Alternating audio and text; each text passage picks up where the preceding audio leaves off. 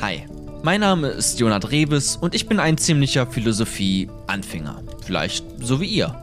Aber genau wie ihr habe auch ich großes Glück, denn mein Bruder Micha, der ist das nicht. Jeden Monat bringt Micha uns eine neue philosophische Theorie näher. Wer ist dieser Kant? Wovon redet Judith Butler? Oder was ist eigentlich Liebe? All das musst du nicht extra studieren. Für das zumindest Wichtigste reicht manchmal auch ein einziger Podcast.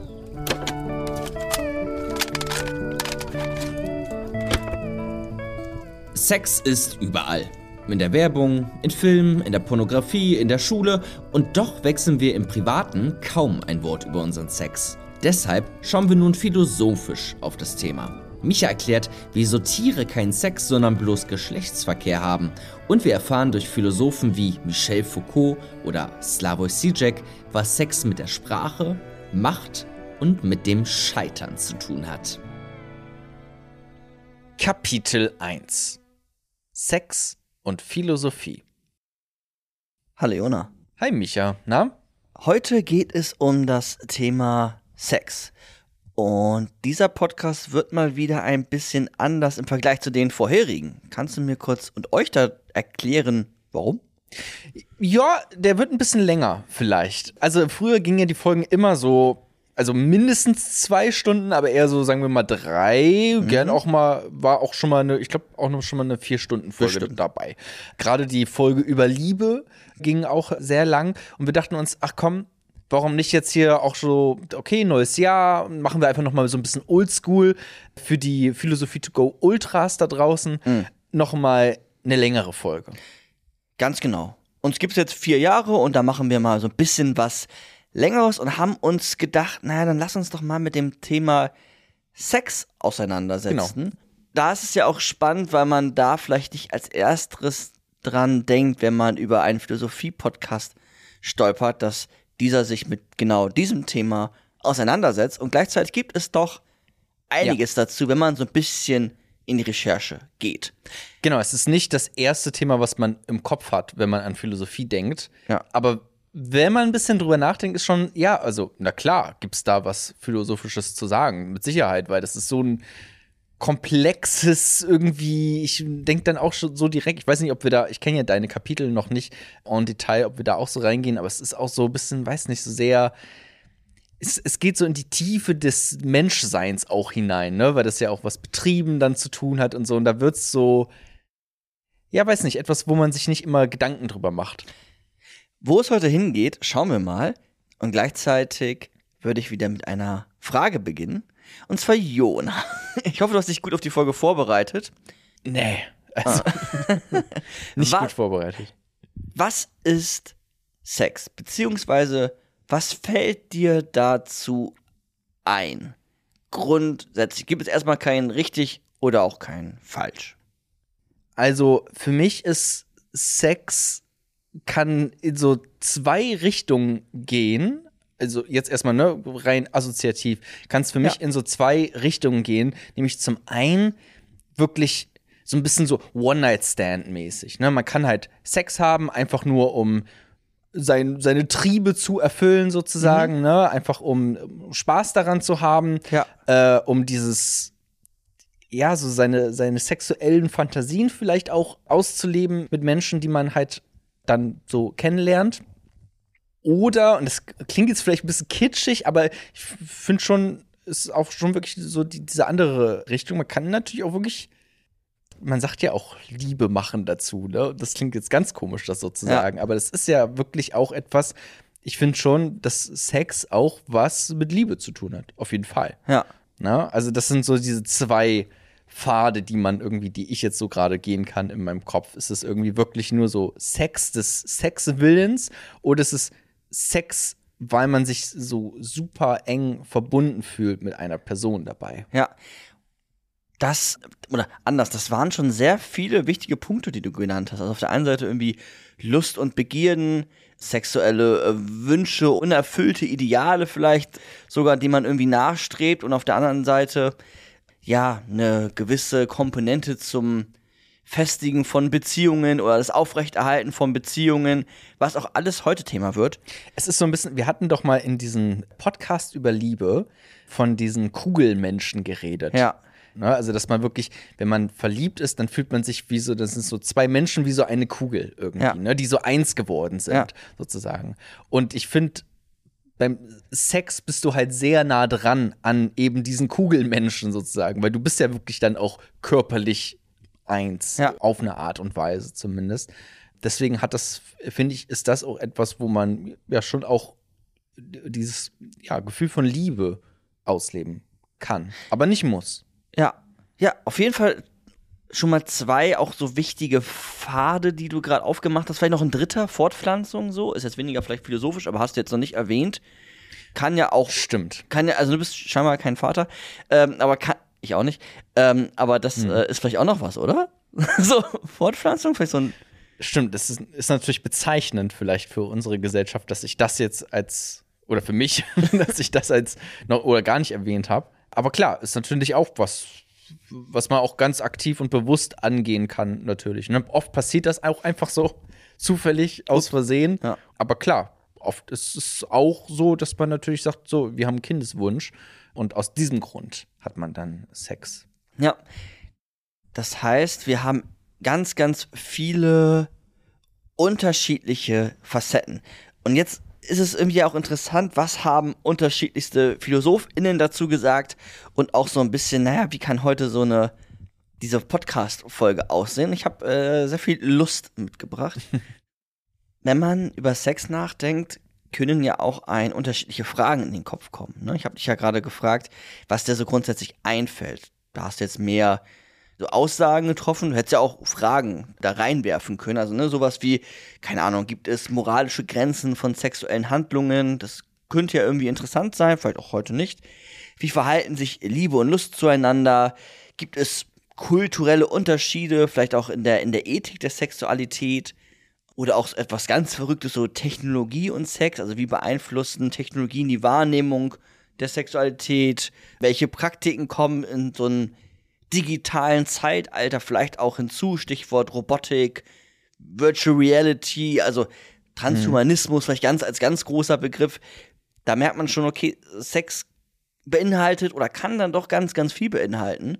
Das merkt man vielleicht schon an den ersten äh, paar Fragen, die ich hier gerade reinwerfe. Auf der anderen Seite ist, glaube ich, Sex auch gerne etwas, was mit, hast du auch erwähnt, mit Lust zu tun hat, mit Verlangen und vielleicht sogar aber auch mit so kulturellen Konstruktionen, also etwas wie Machtverhältnis. Also manchmal ist es ja vielleicht wirklich auch nur so ein, ja, so ein Objekttausch, so eine Austauschbeziehung von Menschen. Könnte man drüber nachdenken, auf jeden Fall.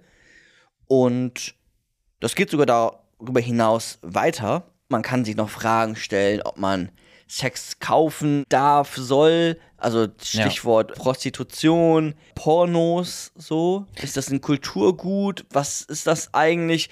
Welchen Ausdruck haben Pornos vielleicht sogar? Oder zeigen die uns sogar vielleicht ein tieferes Verständnis von der Gesellschaft, von äh, psychologischen Grundannahmen, die wir manchmal mit uns herumtragen, also regen Pornos zur Reflexion an, ne? Also erstmal spannende Gedanken, die man vielleicht als erstes ganz nicht in den viele. Kopf hat. Ja, also ganz, ganz viele auch philosophische Fragen, die man stellen kann. Also da, dazu, umso gespannter bin ich darauf, was wir heute über die, also weil es ist bisher einfach nur Thema Sex, okay, aber was genau davon? Ja. Dann, also ich, will jetzt auch mal so ein bisschen einfach diese Perspektive einmal alle eröffnen, ne? Also den Bezug zur Philosophie quasi herstellen, dass man merkt, okay, es ist nicht nur etwas rein biologisch beschreibbares, sondern man kann da ganz, ganz viele Fragen zustellen. Ne? Also auch Ja. weiß nicht, partnerschaftliche Sexualität, also ist das etwas, was irgendwie zum Erhalt und Aufrechterhaltung von Beziehungen dient? Ist das vielleicht auch nur eine erweiterte Masturbation? Was haben ganzen Fantasien damit zu tun und Wünsche? Und du hast ja vorhin auch sogar den Begriff der Triebe genannt. Bis hin zu so Altersphänomenen und Analysen von so Popkultur und ist ja dann auch vielleicht häufig sexuell aufgeladen, unsere dann auf jeden Fall westliche Gesellschaft, wobei nicht nur die. Und das ist ja schon mal alles recht spannend, finde ich. Also, dass mir Ja, es sind alles theoretisch Themen für sich. Also wir hätten hier auch eine, eine Folge mal machen können über, ja, allein über Pornos zum Beispiel. Genau, ja? genau, genau. Das heißt, heute wird es auch wieder nicht vollständig sein. So Sex und Philosophie werden wir nicht in der Vollständigkeit abarbeiten. Mhm. Und ihr könnt euch damit auch weiter auseinandersetzen. Aber ich habe mal so zwei, drei Zitate mitgebracht, die einen kleinen Einblick geben können in so Philosophie und Sex. So ein bisschen. Gerne. Ich lese mal eins vor. Man wird nicht verrückt, weil man sexuelle Wünsche hat. Man wird verrückt, wenn man sie nicht erfüllt. Das hat der Philosoph Albert Camus gesagt. Ah ja, den kennen wir doch. Genau, da geht es auch so ein bisschen genau um diese Absurdität und diese Wünsche und dieses, es ist alles absurd, also ne, diesen Absurdismus kann man in Bezug nehmen zu Sex oder auch Voltaire, den hatten wir hier noch nicht. Jetzt wird's auf jeden Fall äh, kritisch. Die Frau ist ein menschliches Wesen, das sich anzieht, schwatzt und sich auszieht. Da merkt man auch schon, okay, männlich wieder beim Thema Macht. Macht, quasi. männlich geprägte äh, Philosophie. Und das zieht sich durch, durch sehr viele PhilosophInnen. Hm. Philosophen, wenn man doch mal irgendwie das vielleicht nochmal gesondert herausnehmen nehmen möchte. Und daher war es schwer für dich, Ja, was äh, zu finden, was jetzt nicht schon längst überholt ist. genau. Ja, was nicht längst überholt. ist. Richtig, richtig. Was ja erstmal auch auf eine Art und Weise gut ist, zumindest, dass es überholt ist. Ne? Ja, zumindest hier in unserem Breitengraden. Und genau, da kannst du jetzt die ganz großen, also ne, auch Nietzsche und solche, die haben schon auch richtig, richtigen Quatsch zum Teil gesagt. Niemand stirbt als Jungfrau. Das Leben fickt uns alle. Hat kein Philosoph gesagt, sondern Kurt Cobain. Aber ähm, habe ich, mal- hab ich mal mit aufgenommen. Auch gut. Ja, ja. Oder ein Sexsymbol ist ein Ding. Ich hasse es, ein Ding zu sein. Das fand ich ein ganz schönes Zitat von Marilyn Monroe, wo man auch, glaube ich, drüber nachdenken kann, was ja auch nochmal dann in Bezug zu dem nimmt, was ich eben gesagt habe, irgendwie männlich geprägte, patriarchale Philosophie letztlich, ne? Und dieses Sexsymbol als Ding und dem Menschen zu verdinglichen, wo doch eigentlich Philosophen gerade immer dagegen arbeiten, Aufklärung etc., ist ihnen dann aber auch nicht in Gänze gelungen, sondern hat sich dann doch häufig aufs männliche, erwachsene Wesen bezogen. Ganz, ganz häufig. Was natürlich auch interessant ist, weil ich habe das Gefühl, das hat sich auf eine Art und Weise geändert. Die zum Beispiel ne, im Thema Musik, die Musikvideos sind immer noch sehr äh, sexuell aufgeladen, aber der Grundtenor dabei ist ein anderer, nämlich eher empowernd und machen das freiwillig aus eigenen Stücken heraus und keiner kann uns verbieten, so rumzulaufen. Ne? Also äh, quasi immer noch ähnlicher Inhalt, aber aus einer anderen Grundhaltung heraus. ja. Ne? Was auch interessant, ein interessantes Thema ist. Ja, richtig. Und darüber könnte man dann ja sogar jetzt schon streiten, so, finde ich. Genau, also wird ja auch viel gestritten. Ja, ja. Ne? So, denn irg- irgendwelche Feministen, die sagen, ja, du darfst dich aber nicht schminken, weil das ist, äh, tust du dem Feminismus nicht gut. Aufrechterhaltene Faktoren und Genau, so. Ja. Und andere, die halt eher sagen, nee, ich mache das aber selber und also, ne, bin ich auch eher auf dieser Seite so. Tatsächlich. ja. Äh, also, gut, okay, äh, Nebensache. Richtig. Äh, ist mir jetzt nur eingefallen zu dem Zitat von Marilyn Monroe. Absolut, absolut. Ist jetzt so ein bisschen paraphrasiert, aber Sex ist quasi in der Philosophie ein unbearbeiteter Stoff, hat der Arthur Schopenhauer gesagt. Also ist jetzt paraphrasiert. Ja. Das, wie gesagt, hat halt diese Schwierigkeit mit sich gebracht der heutigen Episode und nichtsdestotrotz würde ich quasi eine erste Arbeitsdefinition mitgeben. Im nächsten Kapitel schauen wir uns noch mal ein bisschen genauer an, was Sex alles auch irgendwie beinhalten kann, zumindest so ein bisschen. Aber eine erste Arbeitsdefinition, weil ich die irgendwie ganz gut finde, die habe ich mir so ein bisschen selbst zusammengebaut und fand es dann irgendwie ganz cool, dass sogar eine aus der Community sehr, sehr, sehr ähnliches gesagt hat. Also, wenn sie jetzt quasi zuhört, dann wird sie quasi ihre eigenen Worte wiederfinden. Wo hast du denn das äh, her? Hast du mit denen gechattet einfach? Oder ich hatte bei- ja manchmal, ja. Ja, ach so, okay. Oder Über- hattest du noch mal einen Aufruf, Ein Aufruf über gemacht? Ja, das kriegt nicht immer jeder mit. Oh. ähm, ja, gut, dafür schneide ich das Ding am Ende des Tages. Ja, ja. Das, wie komisch, dass das untergegangen ist. Aber okay, ja, na klar, wir haben natürlich äh, einen Aufruf gestartet. das jede Episode. es gab keine, wo ich es nicht gemacht habe. Echt? Ja. Ah ja, interessant. Also cool. Ja. ja. Und da, okay, und da hat jemand auch ähnliches gesagt, wie genau. die Arbeitsdefinition, die du jetzt genau. entwickelt hast. Ja, was nämlich Sex ist. Ein Konglomerat jetzt aus verschiedenen äh, Quellen quasi sozusagen? Oder? Nö. Nö. Also es ist letztlich so ein bisschen der Philosoph, an den ich mich da angelehnt habe.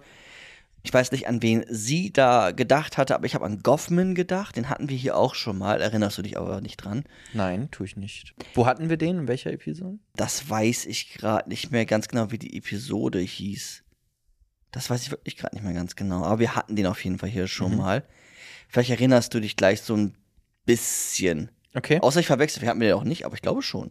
Okay, aber an dem ist deine Definition angelehnt? Genau, ist ein bisschen angelehnt, weil sie, finde ich, einen philosophischen Aspekt in die Definition hineinbringt, der sich durch die ganze Episode letztlich ziehen lässt. Als roter Faden. Und das finde ich ganz angenehm, weil das sagt er jetzt nicht direkt, sondern er hat eine Rollentheorie entwickelt.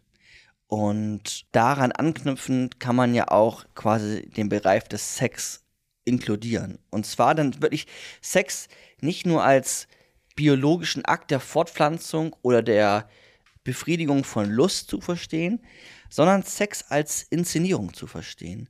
Sex als Geschlechtsverkehr letztlich eines Theaterstücks, ein sexueller Akt. Also wirklich als Akt das zu verstehen, wo es darum geht, gewisse Rollen einzunehmen. Vielleicht sogar auch mal Masken fallen zu lassen. Vielleicht im ersten Moment noch Masken aber auch aufzuhaben. Durch Vertrauen, wie gesagt, Masken fallen lassen zu können.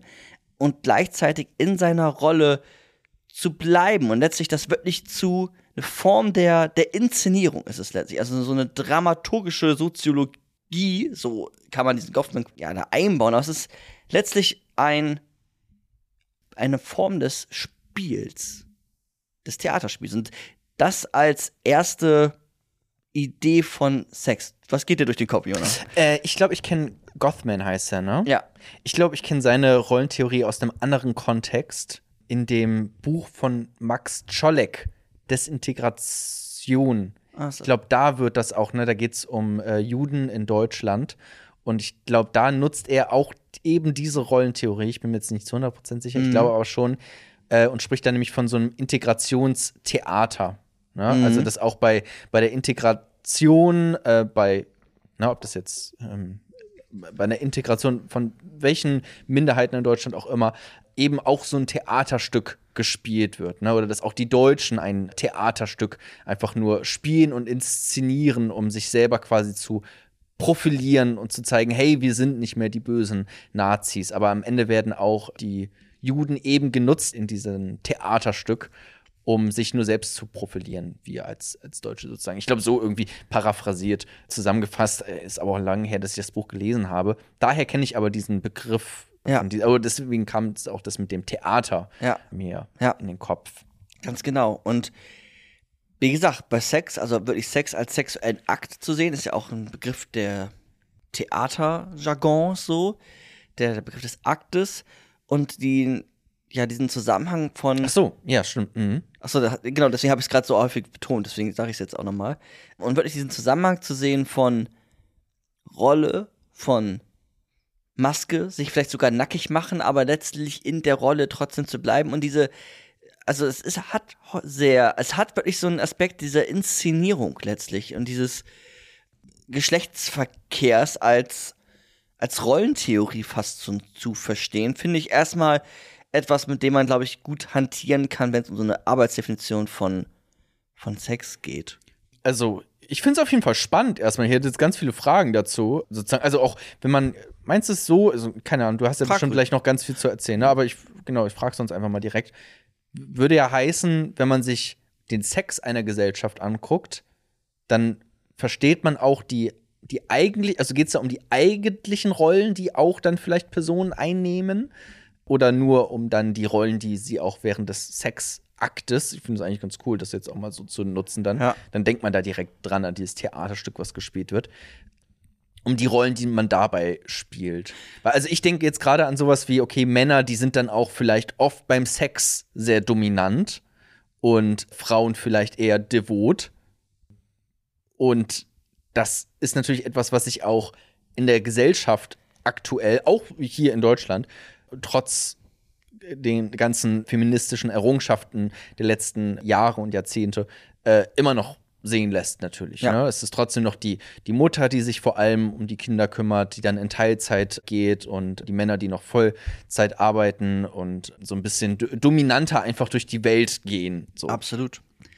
Und letztlich beides, ne? Also auf der einen Seite wirklich die, die Inszenierung an sich, also wenn man dabei eine Kamera laufen lassen würde, würde man sicherlich die beiden SchauspielerInnen äh, gut auch analysieren können und hätte auch sicherlich Elemente, die sich äh, strukturell immer wieder finden in dann weiteren Sex. Und auf der anderen Seite aber auch internalisierte Rollenmuster. Da gehen wir auch heute noch genauer drauf ein. Nicht mit Hilfe Goffmans, sondern mit Hilfe anderen TheoretikerInnen. Auch nochmal ein bisschen, äh, weiß ja, was heißt philosophischer, aber trotzdem noch ein bisschen, noch ein Tick anders letztlich. Aber letztlich beides. Das wäre die Antwort für, hm. auf, auf deine Frage. Es, es hat beide. Ich glaube, das kann man auch schlecht trennen. Wenn man es trennen wollen würde, würde, glaube ich, immer etwas verloren gehen. Das mhm. erachte ich nicht als so sinnvoll. Ja. Ja, aber genau, das jetzt erstmal als, als Arbeitsdefinition. Also man kann sich irgendwie merken, sexueller Akt. Wenn man sich das merkt, dann hat man gleich quasi den Link hin zu irgendwie, okay, es hat eine Form des, des Theaterstücks. Also was gar nicht positiv oder negativ gemeint, aber was zivilisatorisches auch auf eine Art. Ne? Ja, es ist jetzt nicht, mhm. nicht einfach rein, wie du auch eben meintest schon, es geht nicht nur um die Fortpflanzung oder mhm. um die mhm. Triebe, die befriedigt werden müssen, wie bei Tieren sozusagen, sondern bei Menschen ist es wie so oft noch mal irgendetwas mehr, was da drüber steht, ne? Das zivilisatorische. Genau, ganz genau richtig. Das ist auf jeden Fall auch schon mal etwas, was es lohnt heute mitzunehmen. Es ist nicht eine Frage, was ist Sex, die man rein biologistisch zu beantworten vermag, sondern es hat etwas zivilisatorisches, kulturelles, welchen mhm. Begriff man auch immer wählen möchte, menschliches an sich. Ja. Und es lässt sich auch unterscheiden von, wie Tiere letztlich damit sogar einen Umgang finden. Die ja. meisten und das finde ich macht es auch so interessant. Das, das genau. finde ich macht das so unglaublich interessant. Deswegen finde ich auch dieses mit Rollentheorie und so, das geht ja schon voll in diese Richtung. Ne? Ja. Bei Tieren guckst du dir jetzt nicht, denkst du ja nicht, ah, die spielen nur ein Theaterstück, was auch immer so. Ne? Ja. Das ist irgendwie, ich finde genau das macht das so interessant, dieses Thema. Ja. Weil das sagt super viel über den Menschen aus, glaube ich. Genau, es sagt super viel über den Menschen aus und das ist auch ja ein Grundmotiv. Diese Sexualität ist ein Grundmotiv unseres Daseins und im jetzt kommenden Kapitel geht es nochmal mehr darum, den Begriff des Sexes so auseinanderzunehmen und dann mit Hilfe aber auch der jetzt eingeführten Arbeitsdefinition einen guten Umgang zu finden und gleichzeitig zu schauen, okay, Sex hat ja auch sehr häufig, ist es ja eine Form der Lustbefriedigung und manche, auch bei Instagram zum Beispiel, über die Abst was ist Abstimmung, über die Frage, ja. hatten auch so definiert, naja, es geht darum, ein gewisses Ziel zu erfüllen. Das Ziel hatten sie als Orgasmus definiert.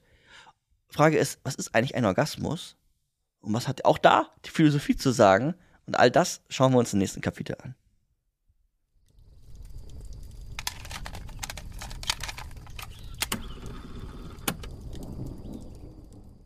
Kapitel 2 Der Orgasmus Sex hat auf jeden Fall etwas mit einem sexuellen Akt zu tun, also etwas theatralisch, rollentheoretisches.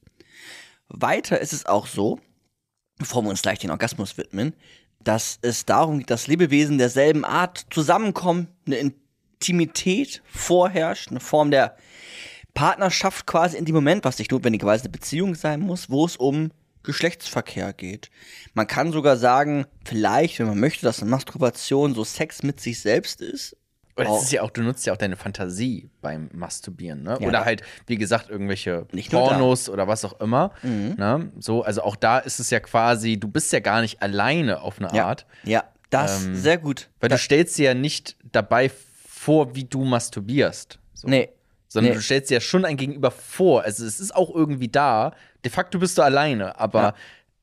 in, in deinen Gedanken zumindest bist du mindestens zu zweit. Du bist mindestens zu zweit und das nicht nur beim Masturbieren, sondern auch bei jedem Sex, den du immer haben wirst. Ähm, warum? Das erfahren wir heute noch. Noch ganz kurz zu diesem Rollen-Theaterstück. Ja. Gehen wir da auch noch näher drauf ein? Es hat jetzt, es wird immer so ein bisschen wieder drauf Bezug genommen, aber jetzt nicht im ganz genau. das, also es hat mir jetzt erstmal als Idee von Sex, sexueller Akt gereicht. Hast du da noch eine, eine Frage gerade? Ja, also theoretisch schon ganz viele. Also was das überhaupt jetzt ganz genau bedeuten soll eigentlich. Ne? Also ich meine, was, was für Rollen? Warum spielen wir Rollen? So, ich bin halt einfach ich selbst und ich habe Sex und gut ist. Also ja. Warum wir Rollen spielen, hat etwas damit zu tun, wie wir Menschsein definieren. Und das werden wir schon heute noch klären. Ja, also warum du gewisse Rollen spielst, hat etwas sehr, ich will jetzt noch nicht spoilern, aber etwas kulturell bedingtes letztlich. Mhm. Warum wir quasi auch gezwungen sind, gewisse Rollen zu spielen, auch in einer gewissen Art und Weise Sex auszuüben. Okay, und das das ist schon das, das noch, ist Schwerpunkt äh, des, des gesamten Podcasts. Okay, und das kann ich dann darauf zurückführen, weil ich weiß, okay, auch beim Sex genau. spielen wir Rollen, also ist das, was ich jetzt gleich noch lernen werde, auch dafür relevant. Genau, ohne jetzt ganz präzise genau einzugehen, welche Rollen es alle gibt, sondern eher auf so einer strukturellen Ebene, wie so etwas entsteht, entstanden ist und mit was wir eigentlich hantieren. Das ist, wie du gerade schon gesagt hast beim, beim Sex, nicht nur beispielsweise darum geht, zu zweit zu sein in einem Raum, sondern dass quasi auch immer die Menschheit irgendwie dran teilnimmt. Zumindest mhm. deine Gesellschaft. So ein bisschen zumindest. Evolutionär gesehen ist sexuell natürlich auch erst einmal so eine Reproduktion, ne? Also Fortpflanzung, Reproduktion, Durchmischung von, von Genen, was auch so eine Reduktion, weiß ich nicht, nachteiliger Mutationen mit sich bringt. Also es ist einfach irgendwie, hat sich evolutionär bewährt. Mhm. Die, die, die, die Genmischung letztlich, auch so eine, weiß nicht, dass man reduziert ähm, von so Infektionskrankheiten beispielsweise auch, also diese Anfälligkeit dafür, es hat ganz viel letztlich mit dieser, mit diesem Genaustausch zu tun. Also hat auch was Evolutionäres. Ne? Das, Klar, so, auf das, jeden Fall. Das, das, genau. Bei Tieren in der Regel, es gibt auch Ausnahmen, zum Beispiel Bonobos oder Delfine, aber so grundsätzlich bei Tieren spricht man auch eher von, ja, so Begattung zum Beispiel. Also es hat so etwas Instinkthaftes mit häufig der Idee, Fortpflanzung ist im Fokus. Deswegen macht es auch wenig Sinn, irgendwie, weiß ich nicht, von animalischen Sex zu sprechen oder wie auch immer, irgendwie das Tier mit einzubauen, wenn es um menschliche Sexualität geht, weil das dann doch eher daran vorbeigeht. Weil Tiere ist eher so, okay, wir treffen uns jetzt irgendwie einmal im Jahr und haben da irgendwie eine Form der Fortpflanzung und dann, weiß ich nicht, entweder fressen wir uns auf, töten uns, gehen geschiedene Wege, was auch immer. Das geht ja aber an dem vorbei, wie wir Sexualität ausleben. Also es hat ja überhaupt mhm. gar nichts damit zu tun. Also es geht um, bei Tieren um die Arterhaltung. Genau. Und beim Menschen würdest du das rausstreichen. Ja, richtig. Also, es ist keine, keine hinreichenden Bedingungen. Also es geht nicht nur um Art, äh, Arterhaltung oder sexuelle Reproduktion, sondern Sex ist mehr als sexuelle Reproduktion. Okay, es ist auch, mehr als das. Aber es ist auch, auch das. Es ist auch das. Es ist ein, ein, ein Teilaspekt, aber man könnte sich auch zum Beispiel eine Welt vorstellen, wo es sexuelle Reproduktion zum Beispiel entweder gar nicht mehr gibt und trotzdem kann man Sex haben Ne? Wir sind alle kastriert, so. Das ist ja zumindest vorstellbar als Gedankenexperiment. Hm. Oder man könnte sogar überlegen, da gibt es ja auch äh, Forschung zu, dass man sexuelle Reproduktion letztlich technologisch auslagert, weil es so anstrengend ist, im Besonderen für die Frau, was Geburt und Schwangerschaft betrifft. Hm. Damit ist auch nochmal interessant. Aber das heißt, das merken wir schon mal, Sex ist auch sehr viel das, was du vorhin genannt hast, nämlich hat irgendwie was mit Lust zum Beispiel zu tun und nicht immer notwendigerweise mit dieser, Re mit dieser ja, Reproduktion. Genau. Also es ist jetzt nicht so, dass ich mir denke, oh, das war aber langweiliger Sex, ist ja niemand schwanger dabei geworden. Ja, oh, kein Kind. Ja, ja so das denkt man ja, denkt man seltener, außer man will halt ein Kind aktiv, ne? Aber ja. das ist dann auch was, wo du dir aktiv Gedanken drum machst, aber so rein. Und du kannst auch ein Kind bekommen, ohne Sex zu haben. Äh, klar, man kann auch was, auch ein Kind adoptieren beispielsweise. Ja, aber auch künstliche Befruchtung. Also du brauchst Oder ja keinen das, Sex, ja. um ein Kind zu bekommen. Genau, ja. Also ja, ja genau, es ist, es ist ein bisschen, es ist was anderes. Ja. ja. Also Sex ist, und das haben wir ja jetzt schon rausgehört, ein willentlicher Akt. Also ich als, ich nehme jetzt mal wieder den Begriff als Interaktionspartnerin, als Theaterspielerin, ähm, mhm entscheide mich im besten Falle äh, willentlich, sonst könnte man vielleicht von Vergewaltigung sprechen, aber das ist jetzt heute weniger Thema, sondern es geht um, um eine willentliche Entscheidung bei, bei Sex, wo es dann auch um ja, ein Wohlbefinden geht. Das ist so Schwerpunkt heute. Und Sex ist, mhm. wenn man das so versteht, in der Regel dann auch etwas Lustvolles, was du gerade schon gesagt hast, wo aber auch immer ja gewisse Erwartungen ja auch mitschwingen. Also Form die Erwartungen, die du dir vielleicht selber steckst, irgendwie, äh, keine Ahnung, ich stelle mir guten Sex so und so vor und dann ist das so und so oder auch Erwartungen deines Gegenübers, vielleicht aber auch gesellschaftliche Erwartungen wie du darfst keinen Sex haben, ähm, du bist nicht verheiratet. So, da, all dies und noch vieles mehr kann in, diesen, in diesem Akt eine Verwendung finden. Letztlich ist es eine soziale Interaktion. Also es ist, der Schwerpunkt ist eine soziale Interaktion bei, bei, bei Sex. Das ist auch zum Beispiel bei Bonobos, bei den Affen ist das auch so ähnlich. Die haben so ähnliche, spielen da auch so ein bisschen Theater. Also die haben es auch einfach der Lust, der Lust quasi willen und nicht nur der rein, der rein äh, Fortpflanzung. Und so ist es bei uns letztlich auch. Das heißt, um das abzuschließen als jetzt erweiterte Arbeitsdefinition und als Grundverständnis, um dann alles andere gut zu verstehen.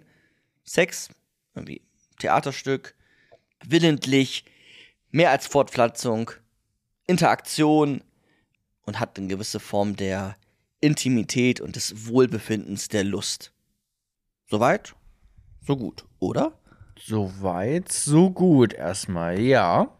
Okay. Jetzt erstmal alles, keine Fragen bisher an dieser Stelle. Kein, keine, keine Frage. Also sind alles, genau, alles Sachen, wo ich sagen würde, ja, okay, klar, das gehört äh, zu, zu Sex dazu. Ja. Das ist war jetzt deine Definition auch so ein bisschen, ne? Oder wie du das Genau, jetzt aus, aus Recherche und dem, was mich angesprungen hat. Okay. Weil auch, weil du gerade meintest mit willentlich, ne? Da könnte man ja auch sagen, auch wenn es nicht willentlich ist, ist es trotzdem Sex. Ja, genau, das meine ich wohl mit sexueller Missbrauch. Aber dann kommt noch eine zweite Ebene hinzu, nämlich die, der Aspekt des Missbrauchs. Und den würde ich jetzt in Form dieser Episode erst einmal Ausklammern. ausklammern. Ja, so. Ja.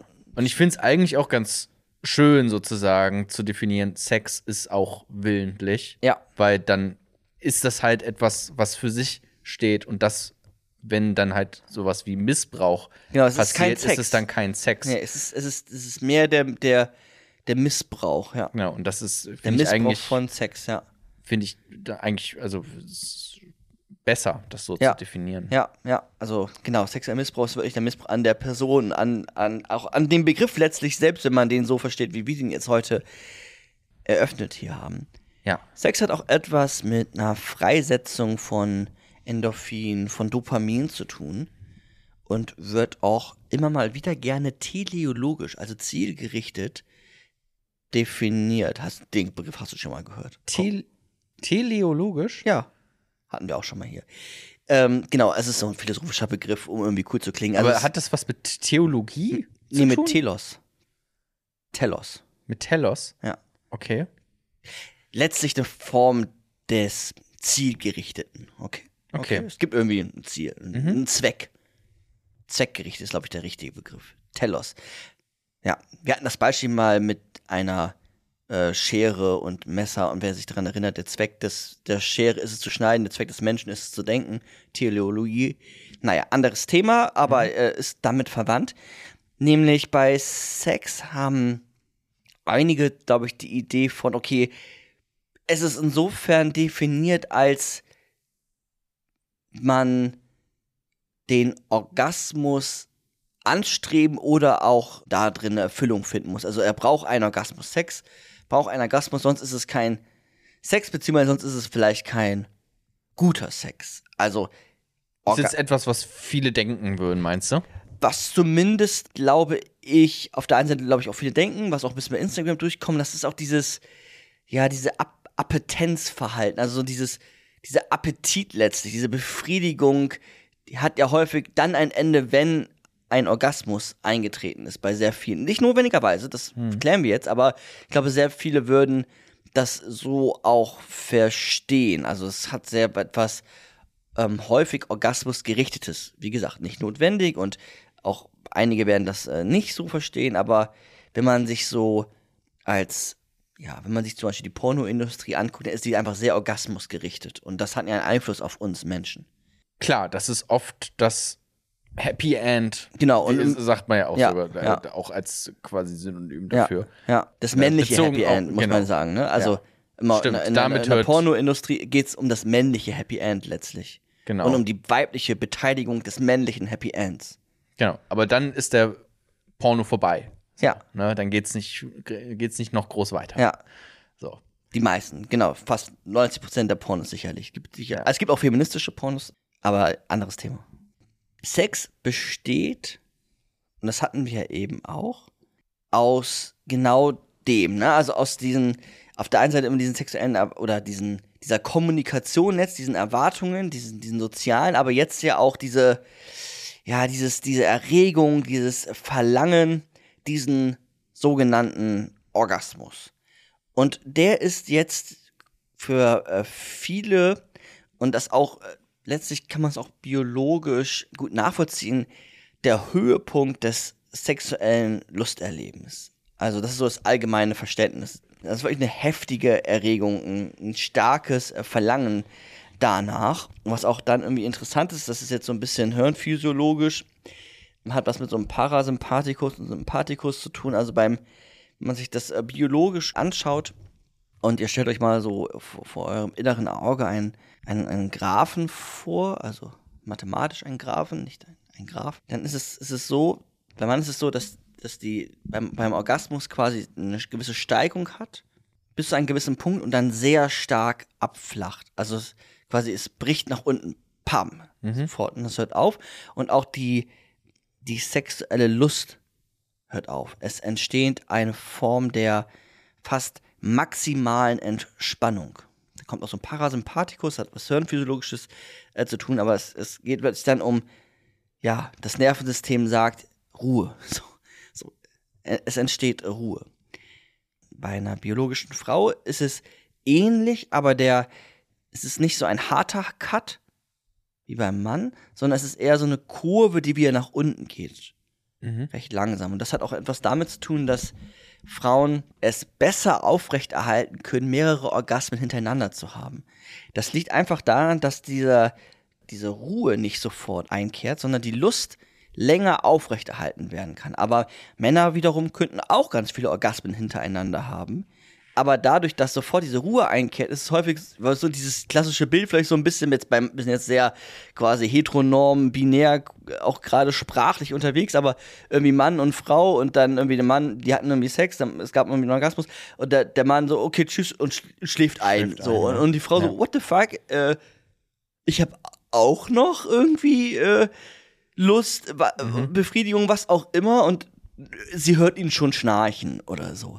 Ja. Und das kann man letztlich als Entschuldigung für diese Person, den ich gerade Mann genannt hatte, kann man zumindest so ein bisschen erörtern, ne? dass es etwas mit dann letztlich maximaler Entspannung zu tun hat, die dann sich häufig nach so einem Orgasmus einstellt. Und dazu gibt's, also es ist, gibt's Studien dazu. Genau, da gibt das so, Stud da gibt's Studien zu, das hat auch nicht nur etwas mit, mit Orgasmen äh, zu tun, aber genau, da gibt es gibt's, äh, ganz gute Studien zu, die das Es ist jetzt nicht nur ein Klischee. Nein, nein. So habe ich das zumindest nicht nach meiner Recherche nicht äh, herausgearbeitet. Also genau, es ist kein Klischee, aber es hat etwas mit Nervensystem etc. hat das etwas, etwas zu tun. Und jetzt ist es ja nochmal spannend zu schauen, wie kann man darauf eine Antwort phänomenologisch finden. Also das Phänomen Orgasmus versuchen zu beschreiben. Phänomenologisch heißt, wir gucken uns den Begriff an, ganz genau, und versuchen den. Ja, und wie wir, was wir empfinden, was so unsere subjektive Wahrnehmung dann auch, das Phänomen tatsächlich zu verstehen. Und es ist ja quasi, wenn, du- wenn du dir darüber Gedanken machst, ist es ja etwas, du hast die Möglichkeit, dadurch dich auf der einen Seite, ja, fast schon auszuschalten, also du verlierst so ein bisschen dein Bewusstsein, du bist, wenn du jetzt diesen Orgasmus vorstellst, dann driftest du quasi weg. Du bist außerhalb gefühlt von Raum und Zeit. Du fühlst dich vielleicht sogar maximal lebendig und hast, es hat so etwas Transzendentes, also du, du verschwindest quasi in, in diesem Moment. Es ist wie so ein, ja, wie so ein Drogentrip, weiß ich nicht, aber Hat schon ein bisschen irgendwie was davon, Ja, ne? ja. Also, keine Ahnung, doch, so, ich würde nicht, auch wenn man auch irgendwie jetzt Drogen umschreibt, das auch manchmal so umschrieben, ne? Ja. Irgendwie, wenn jetzt Leute davon reden, ja, warum konsumieren denn manche Heroin? Äh, ja, das ist einfach wie, als hättest du eine Stunde lang durchgehenden Orgasmus oder sowas. Ne? Also hatte ich schon mal gehört, dass Leute so mhm. äh, ihren Herointrip bei irgendwelchen Dokumentationen oder wo auch immer äh, umschreiben. Ne? Also ja. Also es hat schon was genau davon. Ja. Ne? Also kann man schon auch so sagen, finde ich. Und diese Erfahrung ist jetzt genau das, nämlich dieses sich transzendent lebendig fühlen, dieses Wegdriften, dieses ich bin jetzt außerhalb des Alltags. Ich mache eine Erfahrung, wo ich mich abkapseln kann von dem Alltag. Und das kann ich immer.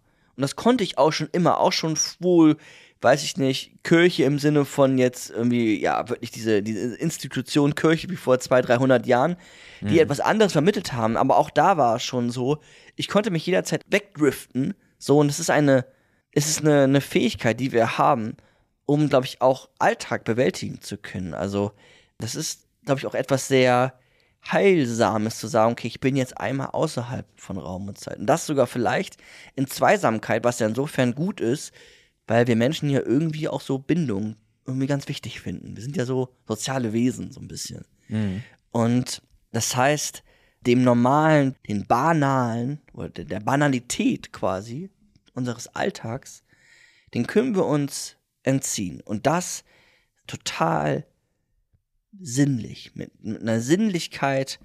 Ähm, also, also quasi Orgasmen als Eskapismus sozusagen, ja. als ja. Äh, Fliehen aus der Realität, ja. wenn man so möchte. Und das, also ne, wie ein, wie ein Kinofilm sich zum Beispiel anzuschauen, ne, dann fließt du ja auch aus der Realität, bist auch so ein bisschen so in so einen Tunnel auf eine Art und Weise. Ne? Da machst du dir dann auch, das ist ja das Schöne auch daran, du machst dir dann eben für die paar, weiß nicht, 90 Minuten dann bei dem äh, Kinofilm eben keine Gedanken um deine finanziellen Nöte, um deinen Job, um was auch immer, um die Familie, was da alles gerade schief läuft, ne, sondern du bist dann halt eben gerade in dem Film und guckst dir den an. Und beim Sex oder speziell dann beim Orgasmus irgendwann ist das natürlich auch so. Ne? Du bist halt auch genau in, in so einem Tunnel und konzentrierst dich darauf und hast keine Gedanken, noch im Idealfall zumindest, ne?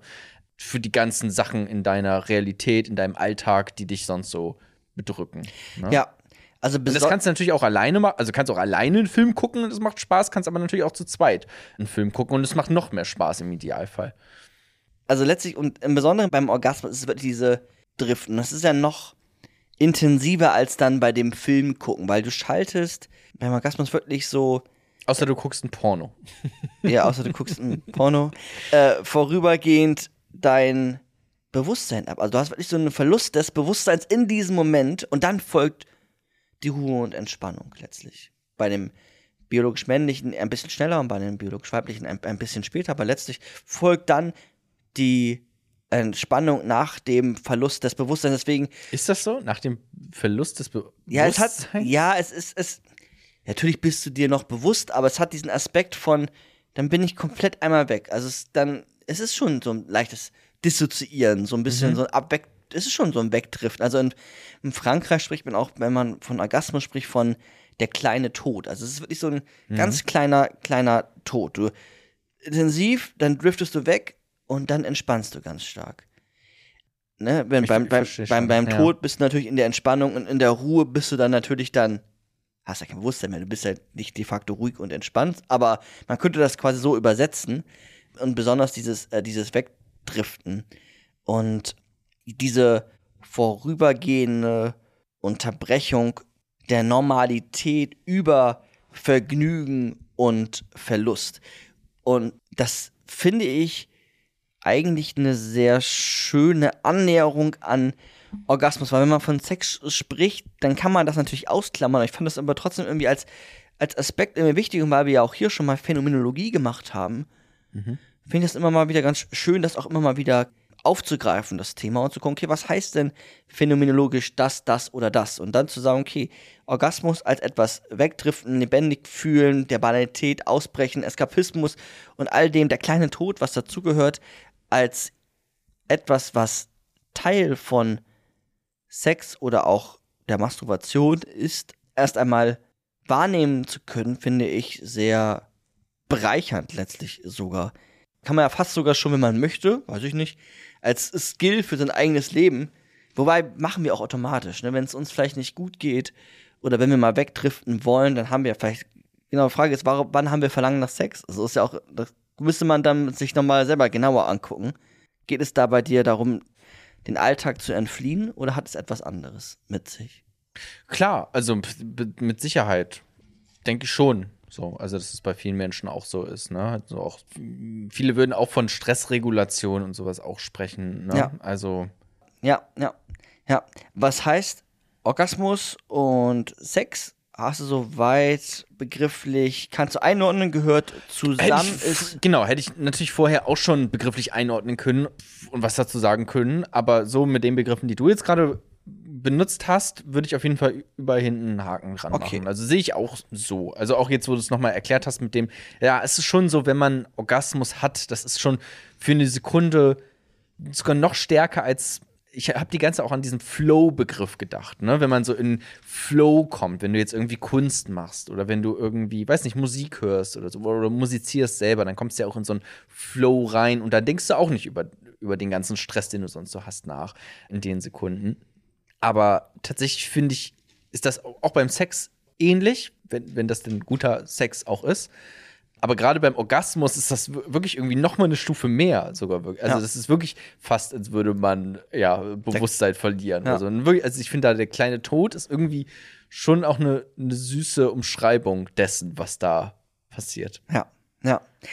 In der Philosophie war es jetzt so, dass, habe ich ja vorhin auch schon mal gesagt, Orgasmus, Sex, all das war so ein bisschen und ist es auch weitestgehend auch noch heute so eher zweitrangig. Also es ging nicht um, weiß ich nicht, äh, Dirty Talk, sondern es ging irgendwie um Reinheit und Vernunft, so maximale Langweiligkeit vielleicht.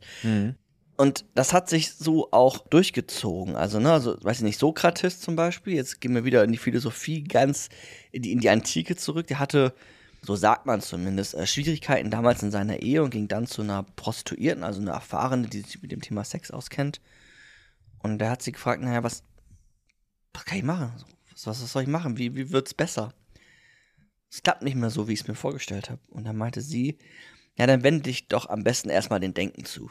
Und alles andere ist Geschichte. Dann hat, er- so, dann hat er angefangen zu denken und äh, Philosophie entstand. So könnte man quasi Narrative bilden. Ne, oder auch äh, Platon, ja, ähnlich. Also das eigentlich Erotische ist das Denken, also platonische Liebe und was da irgendwie auch zugehört. Denken ist im Vordergrund, körperliche wird eher ausgeklammert. Und was ja auch spannend ist, wir als Menschen, das ist auch uns heute gerade eben schon in dieser Podcast-Folge passiert, wir haben in der Regel keine Hemmungen über Tod, über Grausamkeiten, über Mord zu sprechen. Aber wenn es um das Thema Sex geht, dann entsteht etwas in uns, wo wir sagen, okay, das fühlt sich irgendwie schamhaft, komisch, unvertraut an und es entsteht eine Form der, der Hemmung. Und diese Form der Hemmung, die ist ja nicht nur bei uns beiden, sondern die zieht sich auch durch die Philosophiegeschichte. Und wir haben uns bisher einfach wenig getraut, scheinbar über so intime Dinge zu sprechen letztlich. Ja, vielleicht auch aus einem, also korrigiere mich gerne, aber vielleicht auch aus so einem zivilisatorischen Moment heraus. Also ich habe da auch schon mal von so Theorien gehört, dass es halt irgendwie ist, naja, das ganz viel aus der Zivilisation heraus entstanden ist, weil man eben Sublimierung. Mhm. Ich weiß nicht, ob du da heute auch noch äh, drüber Nicht direkt, aber- reden möchtest, aber ich habe so im Kopf irgendwo im Studium mal gelernt, dass das quasi so die, die Veredelung von, von Sex ist. Ne? Also, dass beispielsweise, wenn wir abends in eine Disco gehen und miteinander tanzen oder, oder uns ein, ein Ballett, äh, vielleicht das bessere Beispiel, eine Ballettaufführung anschauen, wo getanzt wird, Ballett getanzt wird, dass das einfach so eine Art von Veredelung Sublimierung, dann um das Fachwort zu nennen, äh, ist von den eigentlichen Sexualtrieb sozusagen. Ne? Also das sozusagen das, das darauf fußt, das daraus überhaupt entstanden ist. Und das wäre vielleicht eine Erklärung, warum wir gar nicht so gerne über Sex reden, weil wir halt eben dieses ganze zivilisatorische haben. Und wenn wir direkt so über dieses, diesen Ursprung dessen vielleicht als eine Theorie reden, dass das vielleicht so ein bisschen kaputt macht. Ja, Ging mir jetzt nur gerade so Ja. durch den Kopf. Ich weiß auch gar nicht jetzt, ne, ich habe Ja, jetzt, wie ja. gesagt, nur so laienhaft im Kopf. ja. Weißt du, also ich habe nicht selber eine Idee, aber weißt du, warum Veredelung? Sag gerne, wenn du eine Idee hast, direkt nehmen. Na, meine Idee wäre, so etwas zu sagen, also Sublimierung kann man auch irgendwie als Ersatzhandlung verstehen, aber Veredelung vielleicht auch insofern, dass man sagt, das ist etwas Menschliches, etwas Kulturelles, etwas Greifbares, etwas auf der nächsten Ebene. Mhm. Und Sex eher etwas tierisch, animalisch, was es ja eigentlich gerade nicht ist, haben wir ja gerade geklärt. Aber vielleicht deswegen Veredelung, also irgendwie, ne, so weiß ich nicht, Mozart ist veredelte Musik und kein, keine Ahnung, hm. Contra K, kein Rapper, ist äh, gerade das nicht. Und das in dieser, in dieser Metapher von irgendwie Natur und hm. Sex und Kultur, vielleicht deswegen Veredelung? Ich weiß es Wir haben, ja, wir haben schon ich glaube, oft eben nicht diesen, wie du es jetzt gerade aufgeführt hast, ne, mit, okay, Sex ist ein Theaterstück oder sowas. Ne? So viele Gedanken machen wir uns dann gar nicht ja. darum, sondern es ist schon irgendwie eher was Animalisches auch manchmal. Ja. So, ne? Also, ja. wie man, wenn man jetzt einfach nur so drauf guckt. Aber na klar, kann, oder ist das vielleicht auch eben eigentlich bei uns Menschen gar nicht genau nur das. Ja. Und ich wollte nochmal auf das Thema jetzt gerade hinaus, weil wir haben ja jetzt gerade probiert, in diesem Kapitel eine Sprache zu finden für Sex und Begriffe zu finden für das Phänomen Orgasmus. Und gleichzeitig ist es ja dadurch bedingt, dass sich viele PhilosophInnen sehr wenig, und das sind ja schon so Personen gewesen, die das Denken vorangetrieben haben, Wissenschaft etc., alles was dazugehört, die haben uns leider, und ich glaube, das liegt daran, genau, dass das so entstanden ist, dass die eher so den Begriff der Vernunft und das so getrennt haben und Sex als etwas Animalisches auch irgendwie gesehen haben, die haben uns leider kein gutes Handwerkzeug auch mitgegeben. Also wir haben folglich keine wirklich gute Sprache zum Thema Sex und Orgasmus. Also es ist nicht nur schambehaftet, sondern wir haben auch keine, ja, keine gute Sprache, sagt auch einer aus dem 16. Jahrhundert, Montagne, auch ein Philosoph, der sagt, wir haben eigentlich, wir haben keine richtig gute Sprache. Und da dachte ich mir, vielleicht brauchen wir die aber. Und vielleicht machen wir das sogar zum Thema hier in dem nächsten Kapitel und schauen uns mal an, ob wir eine Sprache finden, beziehungsweise welchen Einfluss eigentlich Sprache hat auf Sex und was das alles mit Macht zu tun hat.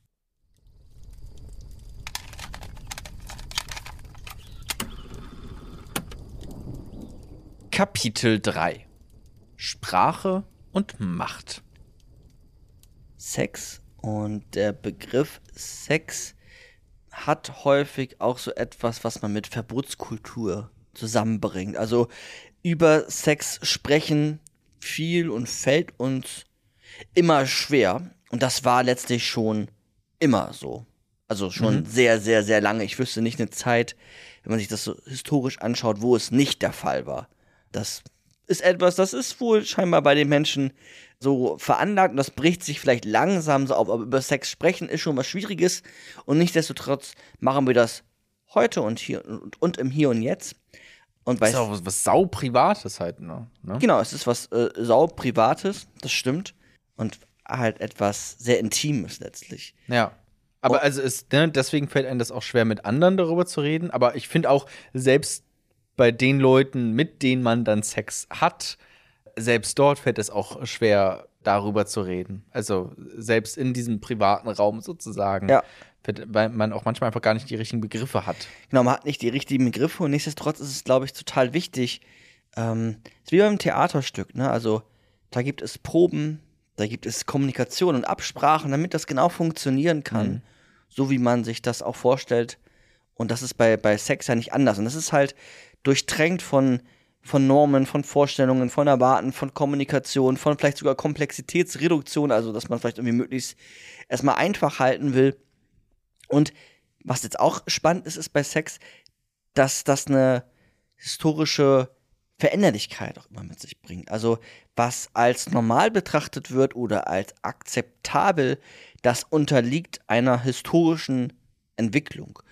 Und es ist ja spannend, weil dann merkt man langsam, okay, Sex wenn das historisch bedingt auch immer ist, dann kann es ja nicht nur rein Natur, biologisch sein, sondern es ist auch etwas Kulturelles. Also ganz plastisch irgendwie, Homosexualität war bis vor langer Zeit und ist auch immer noch in vielerlei Punkten der Welt etwas, was vielleicht sogar von Sex ausgeklammert wird, sondern gesagt, das ist pathologisch, das ist krankhaft, das ist wahnsinnig, das muss verboten werden. Das ist alles andere, als was wir unter Sex verstehen. Und das ist ja spannend. Ne? Also es hat diese historische Veränderlichkeit. Mhm. Und gleichzeitig gibt es dann zum Beispiel jetzt in unserem Breiten, also in Deutschland, wo man sagt, okay, Homosexualität, das ist schon etwas, das ist einfach Sex und das ist auch etwas ganz Normales und das ist sogar etwas, was wir befürworten letztlich. Also, dass man sich dafür einsetzt, etc., dass das auch so als eine Form der Normalität endlich mal anerkannt wird. Das ist, macht keinen Unterschied, ob jetzt Mann, Frau, Frau, Frau, Mann, Mann, Mann, Mann, Mann, Frau, Frau, das äh, oder äh, jedes andere weitere äh, gendertheoretische Geschlecht. Das ist letztlich erst einmal egal. Das hat nichts. Es geht um dieses Theaterstück und diesen Akt und nicht um das jeweilige Geschlecht, welches genau, diesen also, Akt ja. spielt. Den, den, also so wie du es vorhin, wie wir es am Anfang einmal Genau. beschrieben haben, phänomenologisch, das ist quasi das Entscheidende dann dabei. Äh, und genau, die, äh, wer das jetzt miteinander so auslebt, erstmal Genau, genau. Ob, Nicht. Genau, auch beim, Org- auch beim Orgasmus etc., das, das, das stimmt. Aber das heißt für uns, Sex, ich bleibe jetzt einfach mal bei diesem Begriff Sex, ist Mhm. immer beeinflusst von der historischen Bedingtheit, von Institutionen, von Politik, von Film, von Religion, von Medien, von Medizin, von allem, von man kann auch sagen, äh, manche sagen etwas wie von einer Narrative, von einer Geschichte. Es ist alles beeinflusst von dieser historischen, sozialen Bedingtheit. Und weil das so ist, entsteht oder ist, ist es auch so, dass es eine gewisse Biomacht gibt. Biomacht ist jetzt so etwas, dass wir, jetzt wird so ganz bisschen politisch, das magst du eigentlich immer ganz gerne, dass wir eine Verbindung haben letztlich zwischen politischer Macht und dem biologischen Leben. Also ich als Staat habe eine Kontrolle über die Bevölkerung und kann zum Beispiel sagen, das sind akzeptable Normen und das nicht. Und wenn das, weiß ich nicht, nehmen wir mal Homosexualität irgendwie als, als Beispiel, da nutze ich jetzt meine Biomacht und sage, das ist krank, das ist ungesund, das ist psychiatrisch, kommt ins Strafrecht, das ist da einzuordnen und das hat nichts mit Sex zu tun. Also ich als Normengeber übe Macht aus über das Subjekt. Ich habe eine Biomacht letztlich. Okay. Ist auch gerade, das ist so ein Beispiel, eigentlich ein gutes, also auch mit der Homosexualität ein gutes Beispiel, weil das auch einfach immer noch, äh, also hier in Deutschland, glaube ich, etwas ist, was man nicht vergessen darf, dass das auch nicht immer so war, wie es jetzt ist. Ne? Also Und- auch irgendwas ist, was man verteidigen muss, so auch auch, Auch dieses- immer noch. Genau, immer noch verteidigen muss. Genau, auch dieses, dieses Familienbild, ne, gerade jetzt, wenn wir irgendwie immer rechte Parteien immer äh, größer werden, die zu so einem traditionellen Familienbild zurückgehen, teilweise Anfragen stellen, also ne, wo, also die in Richtung Homosexualität Zählungen geht in der Bevölkerung, gab es mal, wenn ich mich recht entsinne, vor ein paar Jahren bei der AfD. Also, ne, das da, darf man nicht unterschätzen, dass man das auch immer noch verteidigen muss. Ne? Insofern ein gutes Beispiel. Wo ich gerade auch dran denken musste, ist auch Transsexualität, weil das gerade, das schwappt jetzt so langsam auch rüber aus Amerika nach Deutschland, aber es ist auch in Amerika schon ganz groß, dass diese Transgender-Debatte oder Transsexualität als politische Debatte geführt wird und da auch ganz aktiv Menschen in dem, wie sie Gender, aber auch Sexualität ausleben möchten, dabei unterdrückt werden. So, da, da passt auch dieser Begriff, den du gerade nanntest, gut Genau, dazu, da, genau da, da passt es gut zu. Man muss dann immer so ein bisschen vorsichtig sein. Bei uns jetzt heute hier in dem Podcast geht ja um Sex. Um Sex, genau. Genau. Und jetzt nicht nur um Geschlechtsidentitäten. Richtig, richtig. Genau. Das ist ja nochmal diese Unterscheidung, Geschlechtsidentität und letztlich äh, Sex in dem Sinne, wie wir es jetzt hier gerade verstehen. Und nichtsdestotrotz hast du da auf jeden Fall recht. Und daran merkt man, und das ist eigentlich eher kontraintuitiv, in, intuitiv, Intuitiv. Mhm. ja, im ersten Moment, dass, dass wenn man über Sex spricht, es nicht etwas rein Individuelles ist, sondern auch immer etwas Gesellschaftliches. Und ne, das ist war ja wie vorhin, ich habe dich ja vorhin gefragt, irgendwie, was ist, was ist Sex so? Und da war das erstmal weniger ein Aspekt, sondern es ging irgendwie um Lust etc. Ähm, Ja. Und nicht sofort um irgendwie Gesellschaft, historische Bedingtheit, Biomacht. Und das ist ja erst einmal spannend. Und jetzt ist es ja weiter so, dass wenn wir dieser Grundannahme folgen, dieser Prämisse von Biomacht, so, Fachbegriff, dass man sagen kann, der Staat hat letztlich eine Kontrollfunktion oder eine Kontrolle über Definition, über Sprache. Und verdammt nochmal hat Sprache einen immensen Einfluss auf dein Dasein letztlich und dann auch auf, auf Sexualität, auf sexuelle Normalität, auf Abnormalität, weil das wird alles gekennzeichnet. Es ist sogar weiter so, dass es dadurch, dass es vom Staat, ich bleibe jetzt einfach mal beim Begriff Staat, vorgegeben wird und auch normalisiert wird, letztlich es wird normalisiert, dass dann eine Selbstdisziplinierung des Volkes stattfindet. Also wir disziplinieren uns selbst und halten diese soziale Konstruktion Sex irgendwie aufrecht. Der Staat muss eigentlich gar nicht, merkt man ja auch in vielerlei Aspekten, ne, es ist jetzt nicht überall Polizei, die dir sagen würde, jetzt äh, quasi aversiv ausgedrückt, gleichgeschlechtlicher Sex ist pathologisch, sondern viele Menschen haben das, das krankhaft. Genau, mhm. krankhaft, mhm. sondern viele Menschen haben das für sich als Grundannahme abgespeichert und disziplinieren sich dann dadurch selbst, sich selbst oder auch durch Erziehung etc. Das heißt, diese soziale Konstruktion Sex wird aufrecht erhalten.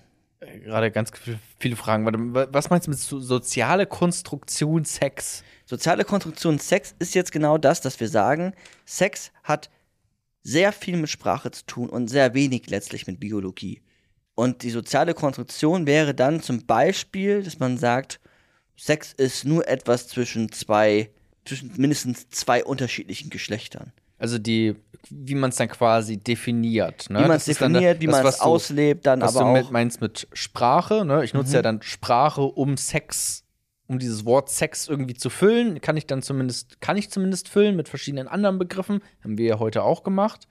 Und du hast jetzt quasi dann gesagt, dann nutzen auch beispielsweise bestimmte Staaten, auch ja heute tatsächlich ja immer noch, eben diese Biomacht mhm. und ihre Sprache und wie sie Sex quasi vorgeben, nutzen die. Aber das muss auch gar nicht mehr durchgesetzt werden mit Polizei und Militär oder was auch immer, sondern das ist dann, findet auch schon so eine ähm, ja, Verinnerlichung dessen statt, wie das auch gesehen wird und also wie das auch vom Staat gesehen wird, sozusagen. Ne? Ja, es ist, also auf der einen, natürlich haben wir noch Staat etc. und die unterdrücken auch Gegenpositionen, aber letztlich hat es auch sehr viel mit so einer internalisierten Definition zu tun. Also wir überwachen uns selbst. Ob jetzt bei, mhm. weiß ich nicht, als Demokrat über, wenn wir uns über Demokratie unter, unterhalten, dann überwachen wir uns selbst, dass wir darauf achten vielleicht. Mhm. Aber jetzt auch beim, beim Thema Sex überwachen wir uns selbst, wie wir Sex verstehen und wie wir es quasi auch sozial konstruktiv bedingen. Also was alles vorgegeben bekommen haben. Vorgegeben auch. bekommen und was da alles dann letztlich drin steckt an Historie, so an. Also die Gesellschaft, in der ich lebe. Ja.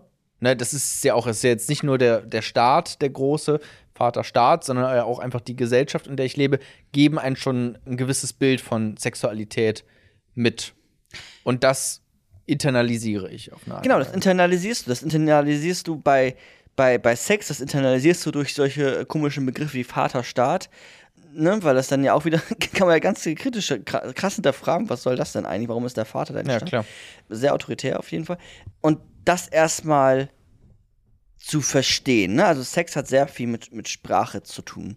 Und früher war es dann mehr so, dass es vielleicht durch Religion nochmal auch dann definiert, was heißt definiert, aber begründet wurde, wenn man mal nachgefragt hat.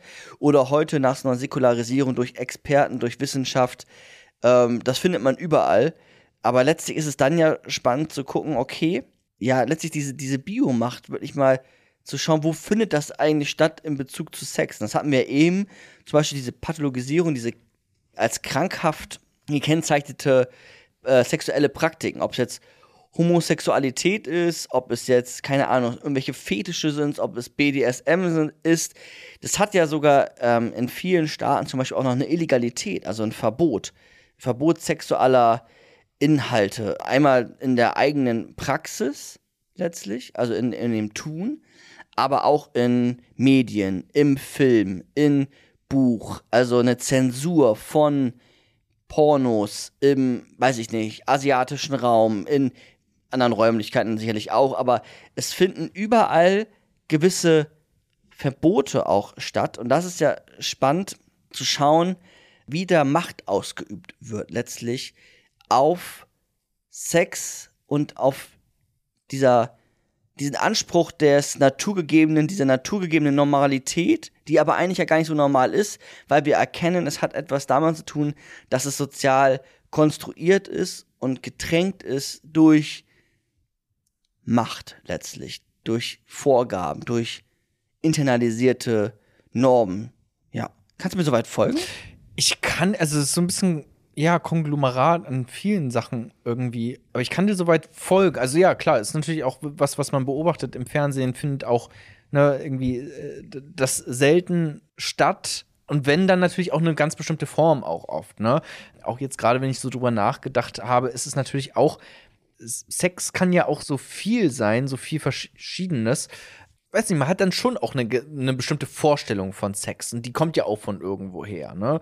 So, ob, ob das jetzt aus, aus Filmen, aus Medien sind oder halt von der Gesellschaft, vom Staat, wo auch immer. Ne? Also die, genau, die meisten Menschen zum Beispiel, das wird man mhm. als komplett normal akzeptieren.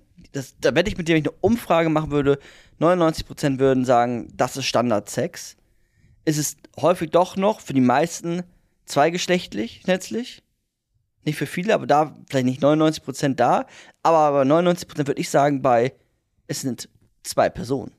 Es würden ja. die wenigsten sagen, Standard sind drei. Standard sind vier. Standard sind, die Zahl ist egal. Das sagen wenige. Und das ist ja spannend. Also, wo kommt das her, dass es mindestens zwei sein müssen? Beziehungsweise nicht nur mindestens, sondern häufig im Maximalen das definiert ist. Dann gucken dich Leute erstmal komisch an, wenn du äh, mehrere Geschlechtspartner gleichzeitig hast, bis hin zu polyamorösen Beziehungen und sowas, ist ja erstmal etwas, was dann nicht der Normalität entspricht. Und da findet letztlich Biomacht statt. Da findet Macht statt. Genau, oder auch halt einfach, wie es dann auch am Ende ausgelebt wird. Mhm. So, ne, von ganz, ganz praktisch ist es natürlich schon irgendwie die gleichen weiß nicht, handwerklich ist es relativ ähnlich, glaube ich, bei vielen. Und es ist nicht so ein, ja, ja, Sex ist so der, der Raum, in dem man sich so erfährt und irgendwie, mhm. so, ne, das gibt's auch und das ist ja eigentlich schön. Aber ich glaube, bei ganz vielen ist es auch immer, ja, ja, okay, das habe ich so und so gesehen, so macht man das und deswegen spiele ich das jetzt auch so nach. Ne? Und das sind dann die ähnlichen, ähnliche Handgriffe äh, am Ende des Tages und nichts, was ganz Freies, Kreatives, oft zumindest. Ne? Kann es sein, aber ich glaube, bei ganz vielen Menschen ist es eben nicht so, dass man jetzt auch mal was Neues ausprobiert und irgendwie einfach unkonventionell so, ne? Aber allein das Wort unkonventionell heißt ja schon, okay, es gibt aber eine gewisse Konvention, nach der man handelt, wie man das eigentlich so macht. Aber was ich jetzt nicht so ganz verstanden habe, ist das Warum. Also warum, warum ist das so? Warum macht man das? Wo, woher kommt das? Also, dass jetzt Gesellschaft, Staat, bestimmt kann man es auch noch kleiner halten. Irgendwie, weiß nicht, ob, ob in, in, Familien vielleicht auch, ne? Weiß nicht, kriegst du es ja auch vielleicht von deinen Eltern weiter oder, ne, vielleicht, weiß nicht, aber auf jeden Fall habe ich mich gefragt, woher kommt das überhaupt, dass diese Biomacht ausgeübt wird? Kann denen das nicht eigentlich egal sein? Ja, hat sicherlich etwas mit Machterhalt, mit der Idee von Komplexitätsreduktion und Eindeutigkeit zu tun. Und letztlich auch etwas immer auch irgendwie eingeschlichenes. Also, es geht ja auch erstmal darum, dann auch mal so Machtverhältnisse zu dekonstruieren, was sicherlich viele nicht machen, sondern es schleicht sich, es tradiert sich so ein und dann wird das einfach stillschweigend als naturgegeben angenommen. Ich schätze, Mischung aus mindestens diesen drei, drei Aspekten.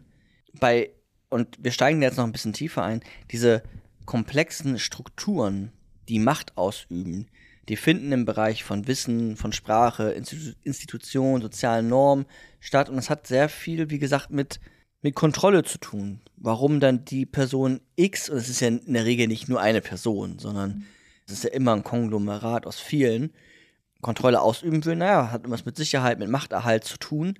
Und im Bereich Sex geht es ja sogar so weit, dass es bisschen sogar zu diesem ganz biologischen Aspekt der Fortpflanzung ja eine staatliche Intervention stattfinden kann. Also es kann nicht nur eine staatliche Intervention über Lust stattfinden, also das ist Lust und das ist als andere als Lust, weil das ist krank, so Homosexualität, sondern auch im Bereich der Fortpflanzung, also maximal ein, ein Kind etc. Man merkt, überall können Strukturen, Diskurse, ähm, das ist nochmal so, ein Fachbegriff dazu, einen Einfluss oder haben immer einen Einfluss auf dich. Du kannst dich diesen Diskursen nicht frei machen. Du, du kommst da nicht, nicht raus. Also da ist so der bekannteste Philosoph, von dem ich auch quasi die ganze Zeit spreche. Genau. Kommt da keiner? Nee, sag gerne. Michel Foucault. Wir sind die ganze Zeit bei Michel Foucault, ein, ein Philosoph, der sich genau mit diesem Bereich von Macht, von hm. Diskursen äh, damit beschäftigt hat, der sich mit, mit Staat, mit, mit, äh, was ich vorhin hatte, Psychiatrie auseinandergesetzt hat, mit Justiz auseinandergesetzt hat, aber auch mit Sex auseinandergesetzt hat, zumal er selber ähm, homosexuell war. Und er genau das, was ich ganze Zeit sage, auch mehr oder weniger ähnlich referiert hat. Und dann ist es ja spannend, dass es bei dem Bereich Sex eigentlich ja auch unabhängig dieser heteronormativen Matrix quasi, also diesen mindestens zwei Geschlechter und nur das ist normal, ist auch immer andere, also es ist eigentlich eine Diversität gibt, aber die wird unterdrückt, also Sexualminoritäten, also sexuelle Minderheiten gibt es immer, die werden aber unterdrückt. Und das, was die unterdrückt, sind nicht nur Polizei und staatliche Gewalt, sondern es ist wirklich auch diese Selbstdisziplinierung. Und das ist total spannend. Also Foucault erklärt das auch so, dass er sagt, viele Menschen denken, wir sind ein Subjekt und wir, weiß ich nicht, ich bin Person, ich bin Micha und ich handelte dann als Micha. Und er sagt, das ist eigentlich nicht so. Also viele sagen auch, ich bin ein Mann. Das würde ich glaube, glaub, da würden viele unterschreiben, so, oder ich bin eine Frau. Ich bleibe jetzt mal, aber ich bin ein Mann ich bin ein Mann und deswegen handle ich männlich. Und Foucault sagt, nein, das ist ganz und gar nicht so. Der Diskurs entscheidet, wie du handelst. Du handelst männlich und deswegen bist du ein Mann. Nicht, du bist ein Mann und deswegen handelst du männlich. Oh, warte, warte, warte, warte, warte, warte. Da muss ich kurz drüber nachdenken. Du, sag nochmal, du bist ein. Du handelst. Ich habe es extra kompliziert ausgedrückt, ja. ich weiß. Also, du handelst männlich und deswegen bist du ein Mann und nicht andersrum. Was viele denken, ich bin ein Mann, deswegen handle ich männlich. Ah, okay. Und das ist dadurch. Also die, die de äh, denken irgendwie, okay, ich bin ein Mann und deswegen mag ich so gerne Autos. Ja. Nein. Ich mag, ich gerne, mag gerne Autos und deswegen bin ich ein Mann. Fall ich quasi in diese Definition, ja. wie man Männlichkeit definieren würde heutzutage hinein. Ja. Und deswegen gibt es auch keine Ontologie des Subjektes, keine Seinsbestimmung des Subjektes. Das Subjekt ist tot, sagt er. Es gibt keine Ontologie des Subjektes, sondern es sind Diskurse, komplexe Strukturen, das, was ich eben als Macht beschrieben habe, die das Subjekt gerade erst erschaffen. Und die nicht nur das Subjekt erschaffen, sondern die natürlich dann auch den Begriff der Sexualität erschaffen. Und das ist natürlich jetzt recht spannend, weil das dann auch immer eine Form der Veränderlichbarkeit mit sich bringt, aber auch erst einmal zu verstehen, dass wir ja, dass wir uns nicht selbst schaffen, sondern dass wir Diskursen unterworfen sind. Ich verstehe, also da muss ich mal kurz einhaken, ja. weil das verstehe ich jetzt noch nicht so ganz. War, also, weiß ich, das war jetzt einfach nur so ein bisschen so eine These irgendwie, aber warum? Also, warum sind wir jetzt nur, also wie du es gerade ausge, ausgedrückt hast, irgendwie gar nicht nur von Diskursen geprägt oder, oder wie hattest du es gerade gesagt? Genau, er sagt, wir sind nicht als, es gibt keine Ontologie des Subjektes. Wenn wir uns das Subjekt, also uns als Menschen, einzeln, aber auch ähm, kollektiv, uns anschauen, dann ja. finden wir da keine ontologische Basis, keine Keins, Seinsbasis. Okay, so ist äh, der, ein, der, ein Mann, der als, als männlich zur Welt kommt, so und so ist er. Sondern es ist unterworfen, das Subjekt sein, alles was dazugehört, und da gehört auch der Aspekt des Sexes hinzu, ist unterworfen von sozialen Praktiken, von was ich eben hatte, von Macht, von, von diesen Machtstrukturen. Er spricht auch von Diskursen. Also so ein Diskurs ist, ja, ist nicht nur gesprochene Sprache, sondern es ist wirklich so eine komplexe Formation von Wissen, Macht, sozialen Praktiken. Und das, oder dem sind wir unterworfen. Und weil wir den unterworfen sind, handeln wir auch dann nach diesen Diskursen. Soweit? Ich versuche es mal in meinen Worten wiederzugeben, weil das so viele Begriffe irgendwie waren. Aber am Ende ist es dieses, weiß nicht, wenn man jetzt nochmal bei dem Autobeispiel ist, dann man, ne, man wird als, als biologischer Junge geboren und dann, äh, ne, also wie es dann halt so weitergeht, ne? Dann wird irgendwie dein Kinderzimmer wird in blaue Farbe angemalt äh, und dann spielzeugmäßig wird dann halt auch schon das Auto äh, hingelegt, ne? Und eben nicht das Puppenhaus. Und dann spielst du halt damit, wenn du dann mal mit dem Puppenhaus spielen willst, wird gesagt, nee, nee, nee, das machen wir aber nicht, das ist für Mädchen. So, ne? Und so wird man quasi dann in diese Richtung hineingelenkt, sozusagen, ne, das ist das alles, ne, dieses, weiß ich was, dann die Eltern übernehmen äh, in diesem Falle. das ist das, was Foucault auch meint. Ne? Nur, dass er es vermutlich auch noch meint mit auch noch der Staat äh, hat dann natürlich auch eine Wirkung auf dich äh, oder generell die Gesellschaft hat auch eine Wirkung auf dich, in was für eine Richtung du dich äh, ja. entwickelst. Ja. Und, und übt Macht auf dich ja, aus. Ja. Und da ist der spannendste Aspekt, finde ich, nicht nur das, was du gesagt hast, sondern auch, dass nicht nur, dass das Eltern tun, dass das der Staat tut, sondern dass du das tust dass ich das tue, dass wir uns Diskursen unterwerfen und uns selber einordnen. Das ist eigentlich das Spannende. Ich verstehe mich als, keine Ahnung, Philosoph und deswegen handle ich als Philosoph. Ich verstehe mich als Mann, deswegen handle ich männlich. Unterwerfen ist hier das äh, genau, wichtige unter, Wort. Ich, ich, ich lasse mich einordnen. Ich lasse mich jederzeit zugleich einordnen durch Diskurse, die mein Leben, die in mein Leben getränkt sind. Und durch das Einordnen subjektiviere ich mich. Dadurch entsteht so etwas wie Identität. Ich identifiziere mich dann damit und ich subjektiviere mich. Ich bin erst Subjekt durch die Unterwerfung des Diskurses. Und das, das gerade finde ich an, wenn ich Foucault richtig verstanden habe, an Foucault spannend, dass über die Unterwerfung, die entsteht, das Subjekt entsteht und damit ja auch du entstehst. Und dann ist ja spannend, okay, welchen Diskursen unterwirfst du dich eigentlich alles? Und die sind manchmal gar nicht gut erkennbar. Das kriegst du auch alleine ganz häufig nicht hin, aber an, anteilig sicherlich kann man schon überlegen, wo, wo das dann natürlich stattfindet. Ähm, aber gerade das also, finde ich spannend. Mh. Also die Subjektivierung entsteht durch die Unterwerfung des Diskurses und das ist nicht nur etwas durch Eltern und Staat, sondern was wir, wir disziplinieren uns selbst, wir unterwerfen uns selbst, wir schaffen uns selbst durch die Diskurse. Ich bleibe jetzt mal bei dem Begriff, weil das irgendwie gut und zusammenfasst. Unter äh, erschaffen uns selbst, ja. sagst du, weil wir uns den eben akt aktiv, vielleicht auch passiv, aber auf jeden Fall unterwerfen wir uns dem. Genau, ja? Ne? und auch um also, äh, um bei diesem Beispiel vielleicht nochmal eben zu bleiben mit den Jungen und so, ne, dass man da halt äh, ja sagt, ja, okay, ja, Mama legt immer irgendwie Hosen äh, aus äh, hier, ne, was ich anziehen soll. Und dann ziehe ich halt auch die, die, ganze Zeit Jeans und so, ne, mhm. ne, diese typischen männlichen Klamotten dann irgendwie an. Und wenn ich mal sagen will, ja, kann ich nicht auch mal ein Kleid tragen, dann hat Mama aber gesagt, nee, darfst du nicht, das ist nur für Frauen. Und ich habe gesagt, ja, okay. Ja. So, ne, bei Kindern ist das natürlich schwierig, dann auch Nein. Du, du kann, es ist schwierig, dann sich dem zu widersetzen, natürlich. Ja. Ne? Aber auch als erwachsener Mensch führt sich das natürlich noch fort. Und das ist aber, was er meint, ne? dass ich mich dann aktiv dem quasi unterwerfe und diesen Diskurs quasi, sagt er dazu. Mhm. Und dadurch ein Subjekt auch erst werde, mhm. indem ich quasi sagen kann, ja, ja, ich, also offensichtlich bin ich, ne, ich bin ja hier äh, ein Mann, so, ich bin hier ein äh, Mann, der einen Podcast aufnimmt, so, ne, mit dem Ganzen, was dazugehört. Ja. Das heißt auch, dass du dich selbst erst erkennst dadurch, dass du dich unterwirfst. Also ich erkenne mich selbst erst dadurch, dass ich mich subjektiviere und die Subjektivierung entsteht dadurch, dass ich mich Diskursen unterwerfe.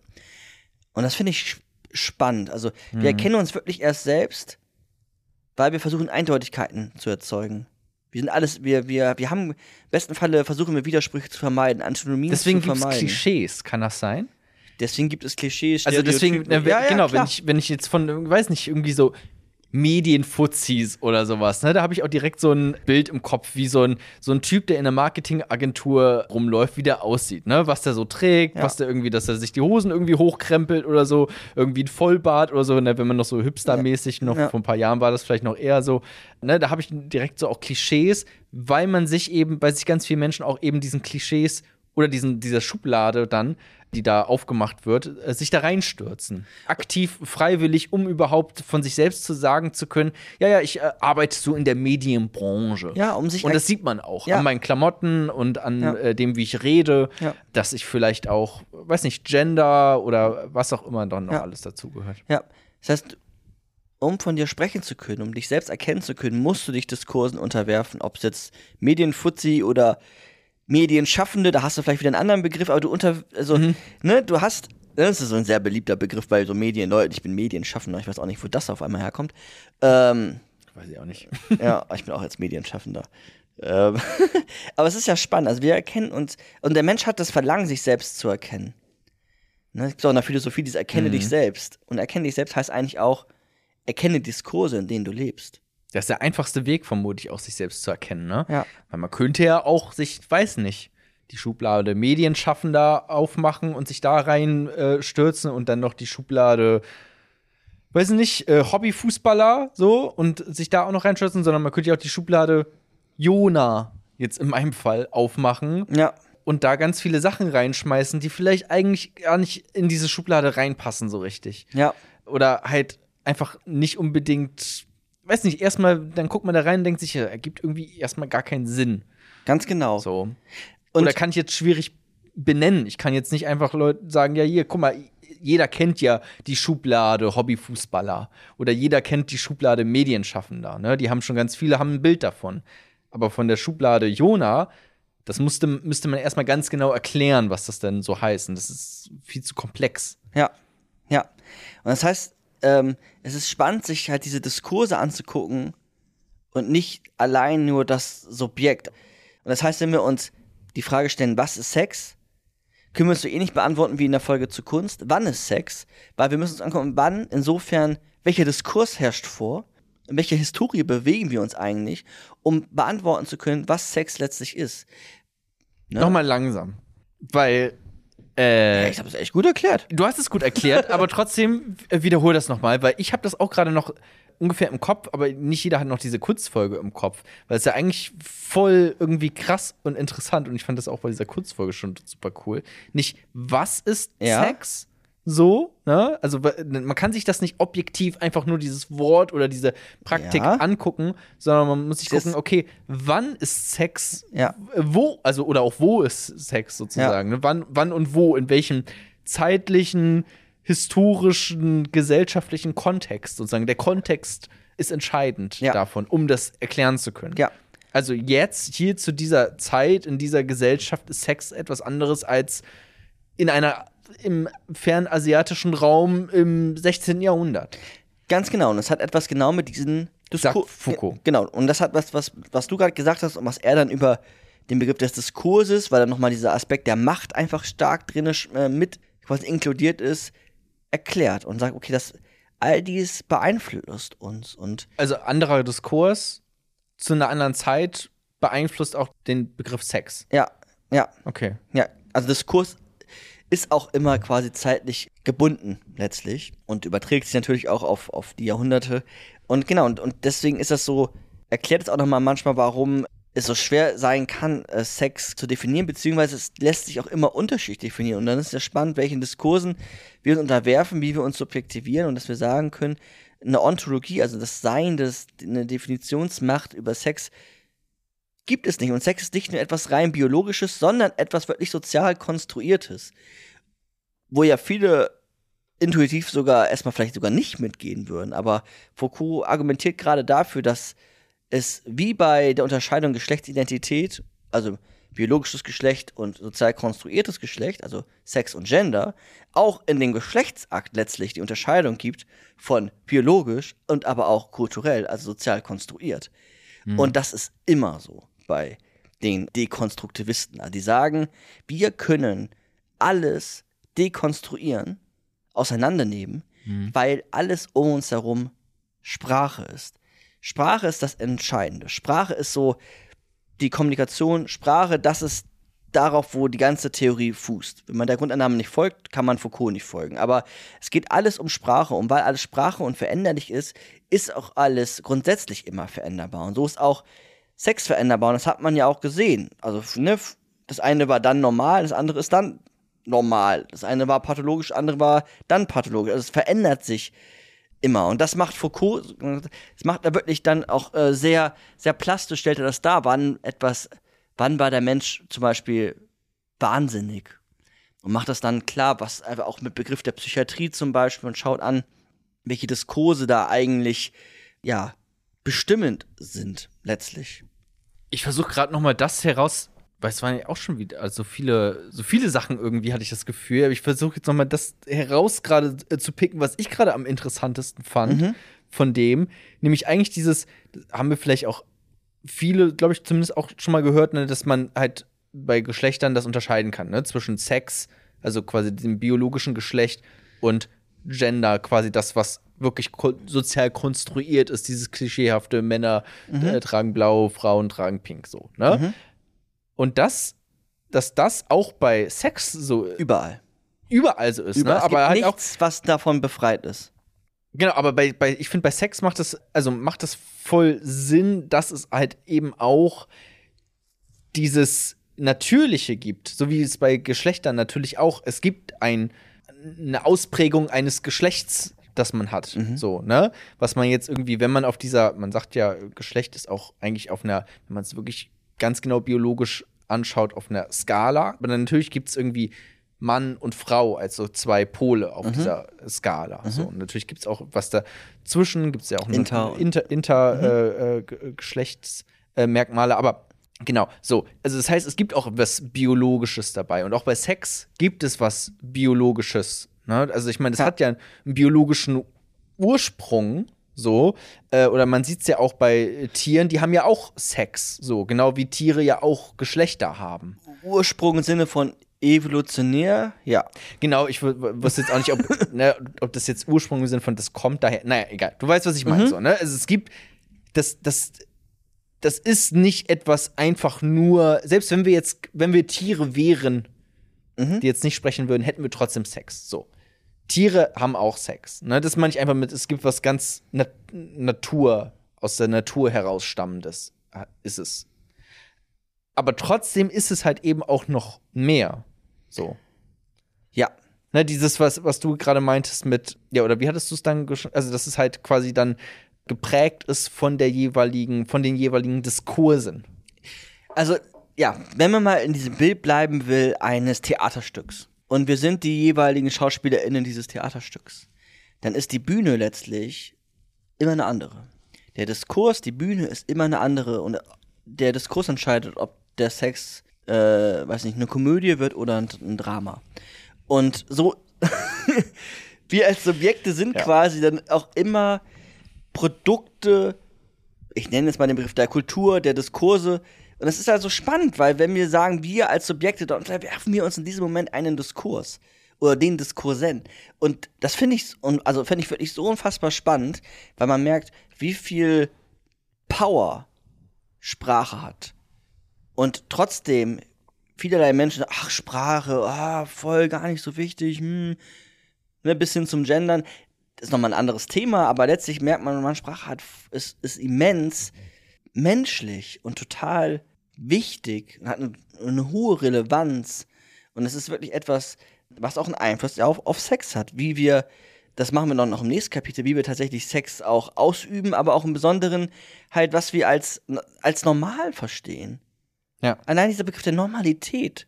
Da würde, also Foucault, der, der will sich, der will nichts normal ist. Der will sich auch nicht unterwerfen und der will sich auch nicht einordnen. Deswegen war der auch nicht nur Philosoph, sondern irgendwie, weiß ich nicht, Historiker, Analytiker. Der hat sich versucht, maximal nicht einordnen zu lassen, was ihm natürlich auch nicht gelungen ist, weil wenn er von sich spricht, ist er ein Subjekt und subjektiviert sich. Aber das zu verstehen, wenn man über Sex nachdenkt, Aber er hätte vielleicht eben nicht gesagt, äh, bei der Frage, wer bist du, hätte er vielleicht nicht gesagt, ich bin Philosoph. Mhm. Sondern vielleicht hätte er eben gesagt, so wie ich vorhin meinte, mit er, dann macht er auch die Foucault-Schublade auf Mhm. und guckt, ja, was ist da alles so drin? Ne? Ich bin Foucault, ich mache mal irgendwie hier, heute habe ich Philosophie betrieben, aber auch äh, war ich auch historisch unterwegs quasi. Oder vielleicht würde er es nicht mehr so genau benennen, sondern Mhm. wirklich sagen, ja, ich habe mich mit dem und dem Thema vielleicht auseinandergesetzt und sowas. Ne? Also Ja. könnte sein. Ja, aber, aber ich habe das quasi eingebaut, weil man merkt, wie viel, wie viel Macht letztlich dann diese Sprache hat oder auch Diskurse als quasi ausübende Macht, Objekte und Biomacht auf die Idee, wie wir Sex haben, wie wir Sex verstehen, wie wir es bewerten, was guter, was schlechter Sex ist, wie wir konsumieren, wie wir, weiß nicht, Pornos schauen, was auch immer letztlich. Das ist alles, das, es hat alles ist geprägt von Diskursen, wie wir über Sex sprechen, wie wir über uns selber sprechen. Das, also, da kann man jetzt noch äh, Stunden drüber reden. Das machen wir jetzt heute nicht, aber ich finde Foucault als ein Philosoph da gewinnbringend, wenn es um eine philosophische Auseinandersetzung hinsichtlich Sex geht. War zumindest mein, meine Idee, deswegen habe ich ihn heute hier ja, eingebaut letztlich. Ja, voll. Also, also die Bücher, die er geschrieben hat, die gehen doch auch äh, teilweise ganz explizit über Geschichte Sex, ne? der Sexualität zum Ja. Beispiel. Ja. Da, da spricht er davon, genau von dem auch so ähnlich, wie ich wie ich gesagt habe, natürlich noch viel mehr und er erläutert auch noch mal ganz viel, wo zum Beispiel diese Verbotskultur herkommt, dass Verbotskultur nicht etwas religiös ist, was die Religion eingeführt hat, sondern dass es das schon immer gab, dass das die Religion sich schon auch berufen hat, referiert hat auf äh, quasi auf die alten Philosophen ähm, in dem Falle ähm, und macht das so ein bisschen, eröffnet das darüber. Ja. Also Ja. im Prinzip war es jetzt auch noch mal äh, ausgebreitet äh, philosophisch mit den Diskursen und Macht und Biomacht, das, was wir am Anfang auch schon gesagt haben, dass Sex eben nicht nur etwas rein Natürliches ist, sondern halt auch Zivilisation. Ja. Und man das, und man kann das nicht trennen. Also wenn man von Sex spricht, dann spricht man immer auch eigentlich von sozial konstruiert. Das andere Mhm. wäre vielleicht eher Kommt da nicht raus. Genau, wenn man von Tieren, ne, also ich glaube, es ist sogar sinnvoll, rein terminologisch, also sprachlich irgendwie begrifflich, zu sagen, Tiere, weiß nicht, haben Geschlechtsverkehr, begatten sich, aber Sex, Sex, so wie wir Sex verstehen, letztlich, wie wir den Begriff verwenden, Nicht nur unter Menschen statt. das findet nur unter Menschen statt. Das haben wir nicht im Tierrecht. Tiere haben keinen Sex. Hm. Ja, vielleicht wäre das ein guter Titel für die Folge. Tiere haben keinen Sex. Tiere haben keinen Sex. Eigentlich Äh, schon. So. Finde ich eigentlich, eigentlich gut, weil, ne, also wenn man es so definiert als etwas, ja, was geprägt ist durch, durch Diskurse, was es de facto ist. Ja. So, das kann man eigentlich nicht verneinen. So, außer halt bei, bei Tieren. So. Aber Ja. es ist halt, wie gesagt, was, Ja. was anderes, getrennt. Und viele würden es verneinen, trotzdem. Die berufen sich dann auf Gottheiten, auf weiß ich nicht was oder auf irgendwelche biologischen. Viele würden es, glaube ich, verneinen. Das ist mein, meine erste Intuition. Würden es verneinen. Und da merkt man, ja, Sex ist, ist, ist geprägt durch Diskurse und ne, dann zum Beispiel kann man ja auch überlegen, okay, für den einen ist, ähm, weiß ich nicht, oder ist erklärbar, dass manche sagen, okay, Ziel ist es, einen Orgasmus zu haben. Das ist ja spannend, okay, wie, welche und das, und was unterwirft er sich eigentlich gerade da? Was passiert da? Das Wobei ist- ja. andere sagen, okay, wir haben, für uns ist gerade wichtig, äh, Slow Sex zu haben und den Orgasmus äh, nicht zu haben und darüber haben wir die Erfüllung. Das ist spannend, finde Genau, ich. das ist auch und dann wird interessant. philosophisch auch so, finde ich. Genau, und aber auch ganz praktisch interessant, sich das bewusst zu machen, weil das heißt ja, ah, okay, wenn ich Sex habe, offensichtlich unterwerfe ich mich hier gerade irgendeinem Art von Diskurs. Und sich das mal bewusst zu machen, Beim nächsten Sex, ja. beim nächsten Sex, hier kann man jetzt so ganz viele Witze machen, ähm, das ist natürlich interessant, weil, also warum sich so einschränken lassen eigentlich, ne? Hm. Also warum sich von solchen Diskursen so einschränken lassen bei so et etwas? wir gerade noch, äh, bevor du Mhm. ne, viele haben, glaube ich, auch die Idee noch von, und da ist ja auch sicherlich auch, et, auch etwas Wahres dran, aber die Idee von der Verknüpfung von der Notwendigkeit von Liebe und Sex oder die Notwendigkeit von Heirat und Sex, das sind ja auch so ganz plastische Diskurse, die dann sehr gut greifbar sind, finde ich. So, fällt Ja. mir gerade noch, fiel mir gerade noch ein. Ja, voll, genau. Und äh, wenn man sich das einfach äh, ganz generell mal verdeutlicht nochmal, es sind immer irgendwelche Diskurse, die dir irgendwas vorgeben. Wenn man das mal selber weiß, dann macht man das zum einen, entweder man macht es immer noch so und dann halt aber bewusst immerhin, oder man findet halt ganz neue Lust und ganz neuen Spaß, indem man halt ganz bewusst diese Diskurse durchbricht. Ne? Und ich finde, man kann sich das auch so gut vorstellen eigentlich, weil wenn das jetzt so, also dass das sowas sozial konstruiertes, Sex als soziales Konstrukt ist, indem man einfach, also man kann sich das wirklich, glaube ich, gut vorstellen, dass einfach, wenn das jetzt in Filmen zum Beispiel immer ähm, äh, so ablaufen würde, Sex, dass es erstmal so ein Vorspiel ist, wo man sich ganz lange in die Augen guckt irgendwie. Die Inszenierung. Genau, Der die, Akt beginnt. Genau, so, wo man sich erstmal, beim Sex ist es immer so, ist ganz normal, dass du erstmal fünf Minuten Händchen hältst und dir nur in die Augen guckst. So, ne? So, irgendwie das, Oh, oh. dass, da- dass das einfach, das ist, das ist so die Normalität von Sex. So läuft es ab. Ne? Das, das kann man sich irgendwie ganz gut vorstellen, dass das bei Filmen dann auch immer so ist. Äh, dann kriegst du das bei Pornos, kriegst du das auch so mit, irgendwie in deiner Familie, Ja. Freunde, Gesellschaft, die machen das auch alle so. Und dann würde ich mir auch denken, also wenn das jetzt von, auch von heute auf morgen alle so machen würden, würde ich ja auch denken, ja gut, dann, dann mache ich das halt jetzt auch so. Ne? Dann spiele ich jetzt auch eben dieses Theaterstück mit. Ne? Und auch so, du spielst es dann ja sogar mit, auch wenn du ein schlechter Schauspieler bist. Also das The- Theaterstück wird ja gespielt bei zum Beispiel dieser Zweigeschlechtlichkeit.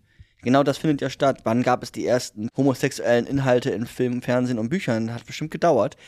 Und auch die Normalisierung dessen dauert an. So, in vielen Ländern ist LGBTQ, alles ist verboten, so. Und du spielst dann trotzdem mit, auch wenn du ein schlechter Schauspieler bist, auch wenn es dich quält. Wenn du homosexuell bist ja. und du willst eigentlich gar nicht dieses Theaterstück gerade spielen, dann bleibst du in deiner Rolle und hältst aber auch die, du behältst die Maske auf. Du setzt dir vielleicht als, weiß ich nicht, als hetero, wie auch immer, du setzt, setzt vielleicht irgendwann die Maske ab, wenn du in diesem heteronormativen Spektrum Sex hast kannst dich vielleicht fallen lassen, aber es lassen auch genügend Leute aus unterschiedlichsten Gründen die Maske gerade auf, um da irgendwie zu überleben sogar. In diesen Diskursen. Und das ist ja spannend. Genau, das findet überleben überall in, statt. Genau, und sie überleben, genau, und es ist ein Überleben des, des, des Diskurses. Und dann, also das finde ich einfach spannend. Diesen Begriff. Was meinst du? Ein Überleben des Diskurses? Ja, in diesem Diskurs. Du versuchst zu so, überleben, mhm. genau, in diesem Diskurs zu überleben. Es ist nicht, weil viele nehmen, ne, glaube ich schon, dass sie sagen, Sex hat so etwas naturbedingtes, es ist, ne, vieles ist, wird sehr schnell, glaube ich, so essentialistisch. Also die, Essen die, das ist quasi so, ja, das muss so sein, das ist so, das ist naturgegeben, bla bla bla, Mann, Frau, wie auch immer, zwei Kinder. Und das einfach aufzubrechen über genau so eine Form der Theorie, finde ich total gewinnbringend. Genau, und das ist bei eigentlich bei ganz vielen Themen ja auch so. Ja. Ne? Also man kann das jetzt auf Sex anwenden und da ist das irgendwie relevant und cool, das so zu sehen, aber natürlich auch auf, weiß nicht, einfach generell Gesellschaft, was stellt sich eine Gesellschaft vor, aus was für Menschen sie besteht, was ist da die Normalität, ne? Da ist auch die Normalität, dass du weiß zum Beispiel bist, ne? Und wenn ja. du das eben nicht bist, und das ist auch so was Offensichtliches, ne? Wenn du einfach eine andere Hautfarbe hast, die kannst du jetzt auch nicht im Privaten quasi verstecken und da heimlich ausüben oder sowas. Ne? Das geht Das ist ja etwas, was du offensichtlich mit dir äh, rumträgst. Ne? Also auch Rassismus dann sozusagen, der ja auch von eben solchen Diskursen, von Überzeugungen, die herrschen in Gesellschaften, natürlich sich daraus entwickelt. Ganz genau. Und aber halt auch beim Sex, wie gesagt. Genau, genau. Letztlich abs absolut. Und das habe ich euch auch schon mal erzählt. Ne? Die größte Massenheilung der Welt war jetzt irgendwie nicht äh, historisch, empirisch äh, Jesus, sondern dass man entpathologisiert hat, also dass man gesagt hat, Homosexualität ist keine Störung. Das hat man dann in dem Buch geändert, den Kategorienbuch, wo, wo psychiatrische Störungen drin sind und zuck, die Wups, waren Millionen, Milliarden Menschen geheilt. Mhm. Und so schnell geht's. Und das ist ja spannend, letztlich. So. Einfach nochmal, um das quasi zu untermauern, was ich gerade gesagt habe. Und jetzt haben wir uns ja dem Bereich der Macht und der strukturellen Ebene und so Diskurs und sowas gewidmet. Also man kann auch so von so einem ein schwieriger Begriff von so strukturellen Lingu, struktureller Linguistik sprechen. Also irgendwie, ne, es hat was mit Strukturen und Sprache zu tun. Ähm, aber das endet jetzt hier in dem Kapitel. Mhm. Wir verlassen jetzt den Bereich von, von Sex und Macht und ähm, quasi diesem Kollektiven und schauen uns jetzt doch mal an, okay, Sprache bleibt weiter Thema, aber auf so individueller Ebene. Und wir werden verstehen zu versuchen, warum Sex scheitern ist.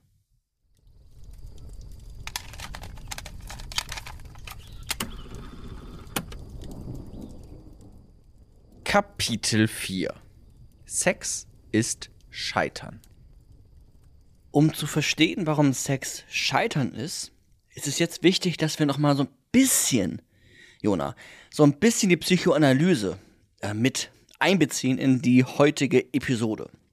Ja. Und bei Psychoanalyse geht es auch häufig um das Unbewusste.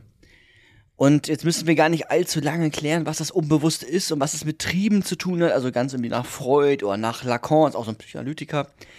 Sondern für mich ist erst einmal nur wichtig, es hat etwas damit zu tun, dass etwas nicht zugänglich ist. Etwas, das, das Unbewusste meinst Genau, das Unbewusste. Also das ist das Unbewusste. Genau, das Unbewusste ist irgendwie nicht zugänglich, aber es hat einen Einfluss darauf, wie wir denken, handeln, fühlen. Es leitet uns so ein bisschen. Und Mhm. Das erstmal als so, das reicht quasi schon, um, glaube ich, den Gedanken zu nachzuvollziehen, was mir heute äh, wichtig ist, wenn es darum geht, Sex als Scheitern zu verstehen. Also, okay, also wir sind jetzt nicht mehr bei irgendwie Gesellschaft und Diskursen und Macht und Biomacht, mhm. sondern wir sind jetzt das alles beiseite ja. und sind jetzt erstmal in unserer eigenen Psyche gerade ja. unterwegs, in unserem ja.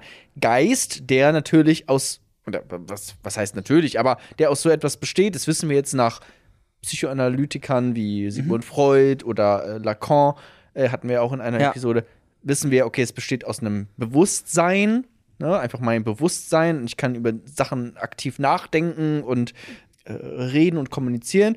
Und mein Unbewusstsein, mhm. was auch hier irgendwo in, meiner, äh, in meinem Geist drin ist, mhm. in meiner Psyche, auf das ich aber keinen direkten Zugriff habe. Genau. Das aber einen ganz, ganz großen Teil eigentlich dessen ausmacht, was ich überhaupt bin. Ganz genau. Und das hat ja auch schon so was ähnliches manchmal, ne? Bei Diskursen hat ja schwingt das ja so ein bisschen mit, also was wir eben hatten, also Dinge, die uns formen, die wir auch gar nicht selber groß hinterfragen, so Diskurse, Macht und alles, was wir dazu eben hatten. Aber jetzt geht es nochmal mehr darum zu verstehen, warum Sex auch scheitern sein kann. Und dafür ist es wichtig, jetzt wirklich aufs Individuum. Aber das, äh, meinst du das gerade, also das ist quasi im, bei Diskursen auch Dinge sind, die wir nicht hinterfragen, hast ja, du ja gerade gesagt. Genau. Ne?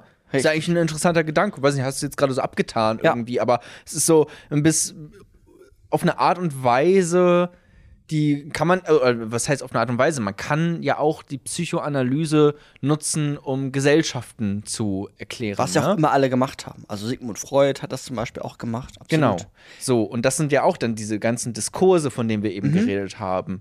Wir haben jetzt ganz bewusst über bestimmte Dinge geredet, aber ganz viel passiert ja auch dann quasi in Gesellschaften. Ja unbewusst sozusagen, wenn man das so dann nutzen möchte, diese Begriffe. Ja. Das heißt, da passieren Sachen unbewusst und bei uns in unserer Psyche aber auch. Richtig, richtig.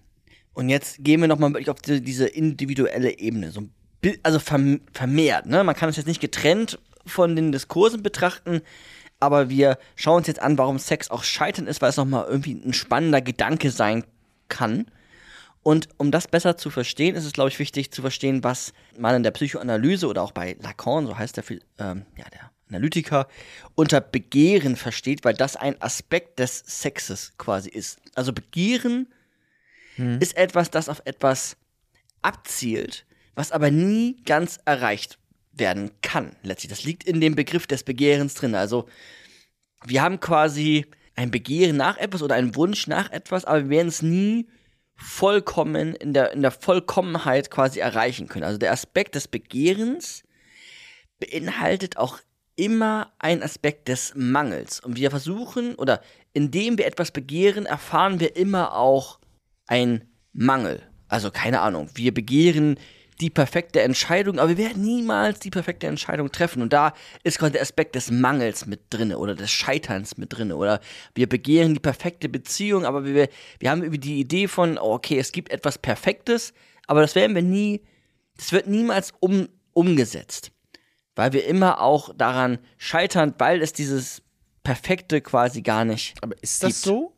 begehren wir immer Sachen, die perfekt sind? Weil das ich jetzt gerade irgendwie erstmal gedacht habe, weiß nicht, ist das Begehren? Wenn ich jetzt so Begehren benutze, weiß nicht, ich begehre, wenn wir jetzt bei dem Thema sind, wir haben vorhin ein ganzes Kapitel drüber gemacht, ein Orgasmus, ich begehre einen Orgasmus, dann habe ich einen Orgasmus und dann hat sich das auch eigentlich erfüllt. Also ja. dann bin ich auch erstmal happy. Ja. Genau, auf der Bewusstseinsebene. Aber AnalytikerInnen würden jetzt wahrscheinlich so etwas dem entgegenwerfen, dass sie sagen, naja, das Begehren ist ja jetzt etwas, was auch unbewusst strukturiert ist. Begehen kannst du so verstehen als etwas, wir sind geprägt von, wie gesagt, das Unbewusste und aber auch das Bewusste, von, von der Sozialisation, von der Erziehung, all das. Und das hat, all das hat einen Einfluss auf dich. Und dadurch, dass es einen Einfluss hat, entstehen ja auch gewisse Wünsche, Erwartungen, Normen. Manche, die du direkt im Kopf hast, und manche anderen, die du so unbewusst quasi, also gar nicht groß hinterfragst oder gar keinen richtigen Zugriff drauf hast. Ja. Und Genau, wo man dann, also das sind dann so Sachen, die man dann vielleicht beim Therapeuten oder sowas genau, herausfindet. Genau. Ne? Also warum will ich immer mit so Arschlöchern zusammen sein, die irgendwie gar nicht äh, nett zu mir sind, so, ne? Weil es dann aus irgendeinem Grund irgendein unbewusster Wunsch oder Begehren nach irgendetwas da ist, was halt dann einen genau solche Menschen anlockt in Beziehungen. Ganz genau. Und jetzt ist es so, dass dieses Begehren etwas ist, was uns durch den Alltag immer wieder schubst. Das ist wie so ein Antrieb. Wir begehren das, wir begehren das, wir begehren das. Und in diesem Begehren, diesem, in diesem Moment des Begehrens ist es auf der einen Seite etwas, wo wir einen Zugriff drauf haben, wo wir das Gefühl haben, jetzt will ich zum Beispiel Sex, aber Es ist auch immer etwas, zum Beispiel, wenn ich jetzt sage, ich will Sex, dann ist es auch immer etwas, wo du keinen Zugriff drauf hast, nämlich das Unbewusste. Und das mhm. ist jetzt gerade ja spannend. Also im Aspekt des Unbewussten, was ist es dann da eigentlich, was, was herrscht da eigentlich vor, was da gerade begehren will? Und jetzt ist es in der, in der Psychoanalyse, so wie ich sie jetzt heute hier eröffne, da kann man das so herauslesen, dass man sagt, ich glaube, oder anders gesagt, ich glaube, man muss jetzt so ein bisschen durch durch das Kapitel, aber ich glaube, am Ende ist es schon gut nachvollziehbar, ist mein Eindruck. Ich merke auch gerade selber, da könnten einige Fragezeichen kommen, aber das ist vielleicht auch in Ordnung. Weil du es natürlich jetzt auch versuchst, runterzubrechen und so ein paar Sachen. Ja, genau, ich lasse extra ein paar Lücken, Mut zur Lücke und ähm, mm. müssen wir mal gucken. Also, erst einmal, wir halten mal fest, es gibt irgendwie das Unbewusste, da ist ein Aspekt, das Begehren, das, das ist Teil des Gesamten und Sex ist auch als Begehren zu verstehen. Und jetzt kann man das weiter ausdifferenzieren. Und ich glaube, da ist jetzt nochmal wichtig, gut aufzupassen. Also, man kann so etwas sagen wie Sex ist Scheitern. So heißt ja auch dieses Kapitel. Oder Sex ist Versagen, kann man vielleicht auch Begriff, äh, verwenden, diesen Begriff. Weil man sagt, ist jetzt ein Zitat, man bekommt etwas, versagt und zieht Lust aus diesem Versagen. Und um das gut zu verstehen, ist es wichtig, Sex kann nie vollständig erfasst werden. Also Sprache reicht als Beschreibung gar nicht aus. Wir haben es eben probiert durch die Sprache, über Diskurse und alles, was dazugehört. Die Psychoanalyse sagt jetzt, die Sprache reicht gar nicht aus. Wir kommen da nicht so richtig ran. Also da gibt es Aspekte auch in uns, die können wir sprachlich gar nicht richtig, richtig fassen. Das ist zumindest so eine Grundannahme. Mhm. Es bleibt also immer auch unvollständig allein wenn wir über Sex sprechen, dann bleibt das unvollständig. Also wir, sogar da versagen wir letztlich. Wir begehren es über Sex, ich versuche es jetzt mal ganz laienhaft zu übersetzen. Mhm. Wir begehren über Sex zu sprechen, aber wir, wir, versagen in dem Moment des Sprechens, weil wir eine Unvollständigkeit immer auch, das bleibt erhalten. Das ist konstitutiv, das bleibt erhalten. Das ist quasi, also wenn wir uns das, wir reden ja jetzt hier über das Bewusstsein und, ja. um, und, und äh, um das Unbewusste, ne? Ja. Und wir reden ja jetzt hier auch gerade über Lacan. Ja. Der meint auch, dieses Unbewusste, das ist alles auch irgendwie Sprache am Ende. Ja. So, ne? Also auch, ne, deswegen redet man ja auch in der Psychotherapie oder in der Gesprächstherapie, auch in der Psychoanalyse, redet man ja miteinander. Ja. So, ne? Um dieses Unbewusste auch quasi zu erforschen äh, miteinander. Und da kann man natürlich auch über sowas reden wie Sex dann. Genau. Ne? So. Was ja auch sehr häufig gemacht wird. Genau. Was ja auch ein Grundmotiv ist in der Psychoanalyse nach Freud. Genau, und da kann man über Sachen reden wie, ja, wie oft hast du denn äh, Sex äh, in der Woche und sowas, ne? Irgendwie noch sehr bewusste Sachen. Ja. Aber man kann auch, weiß ich nicht, das ist jetzt ein bisschen klischeehaft vielleicht aus meiner Perspektive, aber ja, was für ein Verhältnis hast du denn zu deiner Mutter? So, ne? Ja, und dann vielleicht. Oedipus-Komplex. Genau, ja. so. Und dann geht man in so einer Übersprache in so eine unbewusste Ebene, aber und versucht das irgendwie zu durchforsten, aber immer noch mit Sprache. Genau. Aber da, wenn ich das, weil wir hatten ja auch schon mal eine Folge über Lacan, wenn und auch das, zur Psychoanalyse, ja. Genau, wenn ich das richtig in Erinnerung habe. Und ich glaube, das ist das, was du auch gerade meintest, ist, dass es trotzdem auch noch, selbst im Unbewussten, Dinge gibt, da kann man gar nicht richtig drüber reden. Genau, er, er spricht dann von dem Realen. Das, genau. Genau, da haben wir noch eine gesonderte Folge zu, wem das genauer interessiert. Ja. Ähm, aber da haben wir kein. Letztlich ist es wichtig, dass wir. Ja, gibt es überhaupt gar keinen Zug, also mit Sprache gar keinen Zug. Ja, genau. Es ist nicht, es ist nicht greifbar, es ist nicht fassbar. Und jetzt ist es so, und jetzt glaube ich, wird es ein bisschen einfacher, wenn man das schon mal äh, quasi angenommen hat, dass wir, wenn wir äh, Sex zum Beispiel haben oder darüber nachdenken, mhm. gewisse Erwartungen mitbringen. Auch Introjekte. Also so, Introjekte? So Grundannahmen, die wir gar nicht groß hinterfragen. Diese, ich nenne es jetzt mal Erwartungen, aber Erwartungen auf Ebene des Unbewussten und auch des Begehrens, okay? Und diese Erwartungen sind in der Regel Dinge, die sind idealisiert. Die sind, das sind Vorstellungen, die unrealistisch sind. Das sind, ja, Erwartungen, die wir haben, die auch immer eine Diskrepanz mit sich bringen. Wie bei, keine Ahnung, wir wünschen uns das perfekte Theaterstück, bleiben wir mal in, in, in diesem Bild. Aber wir werden niemals dieses perfekte Theaterstück haben. Oder nehmen wir jetzt mal beim Thema, keine Ahnung, ganz äh, plump, wir haben, weiß ich gar nicht, ob es plump ist, aber wir haben gewisse Vorstellungen von unserem perfekten Sex. Und das wird aber niemals so kommen, weil wir diese, diesen perfekten Mann zum Beispiel mhm. mit genau diesem Aussehen, was wir aus den und den weiß ich nicht, aus den und den Film abgeleitet haben, keine Ahnung, Brad Pitt, was auch immer. Das wird nicht, das wird nicht klappen. Aber das, das läuft quasi unbewusst ab. Da haben wir gar keinen richtigen Zugriff drauf, aber wir, wir begehren etwas und dann in dem Moment des Nicht-Erreichens von diesen Idealisierungen, so nenne ich es jetzt mal, scheitern wir. Und dieses Scheitern überbrücken wir dadurch, dass wir letztlich ja uns unserer Fantasie widmen, die sogar bewusst einschalten, um manchmal diese, dieses Scheitern entgegenzuwirken. Also man kennt das vielleicht, weiß ich nicht, beim Masturbieren oder auch bei, bei anderen äh, Dingen, vielleicht auch beim, beim, beim Sex letztlich selbst, dass das auch immer geprägt ist von, von Vorstellungen, ja, von Wünschen, von, von Idealisierungen. Mhm. Und letztlich wird es aber nie komplett erfüllt sagt jetzt. Und das ist auch so ein Zusammenspiel, aber es ist jetzt nicht nur unbewusst, oder? Ja, ja. Weil ich kann ja, ja auch ja, schon, genau. weil es sind ja auch, weil ich denke mal an so, es gibt einfach ja sexuelle Fantasien so, Ja. ne? Und das kannst, also da kannst du ja bewusst drüber nachdenken, ne? Oder halt fantasieren darüber. Aber es ist halt auch immer was Unbewusstes noch, meinst du, ne? Genau, ja. Also Sex als Gegensatz zwischen dieser tatsächlichen Erfüllung, dieser Erfahrung und Erfüllung, die wir sie gerade haben, und gleichzeitig, man kann auch davon Anti Antinomien sprechen, also diese Gegensätzlichkeit. Und gleichzeitig sind das diese, un ist das diese Begierde, sind das diese unerfüllten Wünsche und Erwartungen, die auch immer mitschwingen, wo wir gar keinen richtigen Zugriff drauf haben. Und das können wir auch gar nicht dann, wir, wir werden es auch nie erfüllen. Wir scheitern in dem Moment des Sexes. Also ist das so ein bisschen wie, es gibt ja einfach auch viele, also wirklich de facto äh, sexuelle Fantasien. Mhm. Also ich glaube, jeder Sex ist ja auch irgendwie auf eine Art und Weise eine Fantasie, haben wir eigentlich auch schon geklärt, weil das ist ja immer ein soziales Konstrukt. Also irgendeine Fantasie, Ja.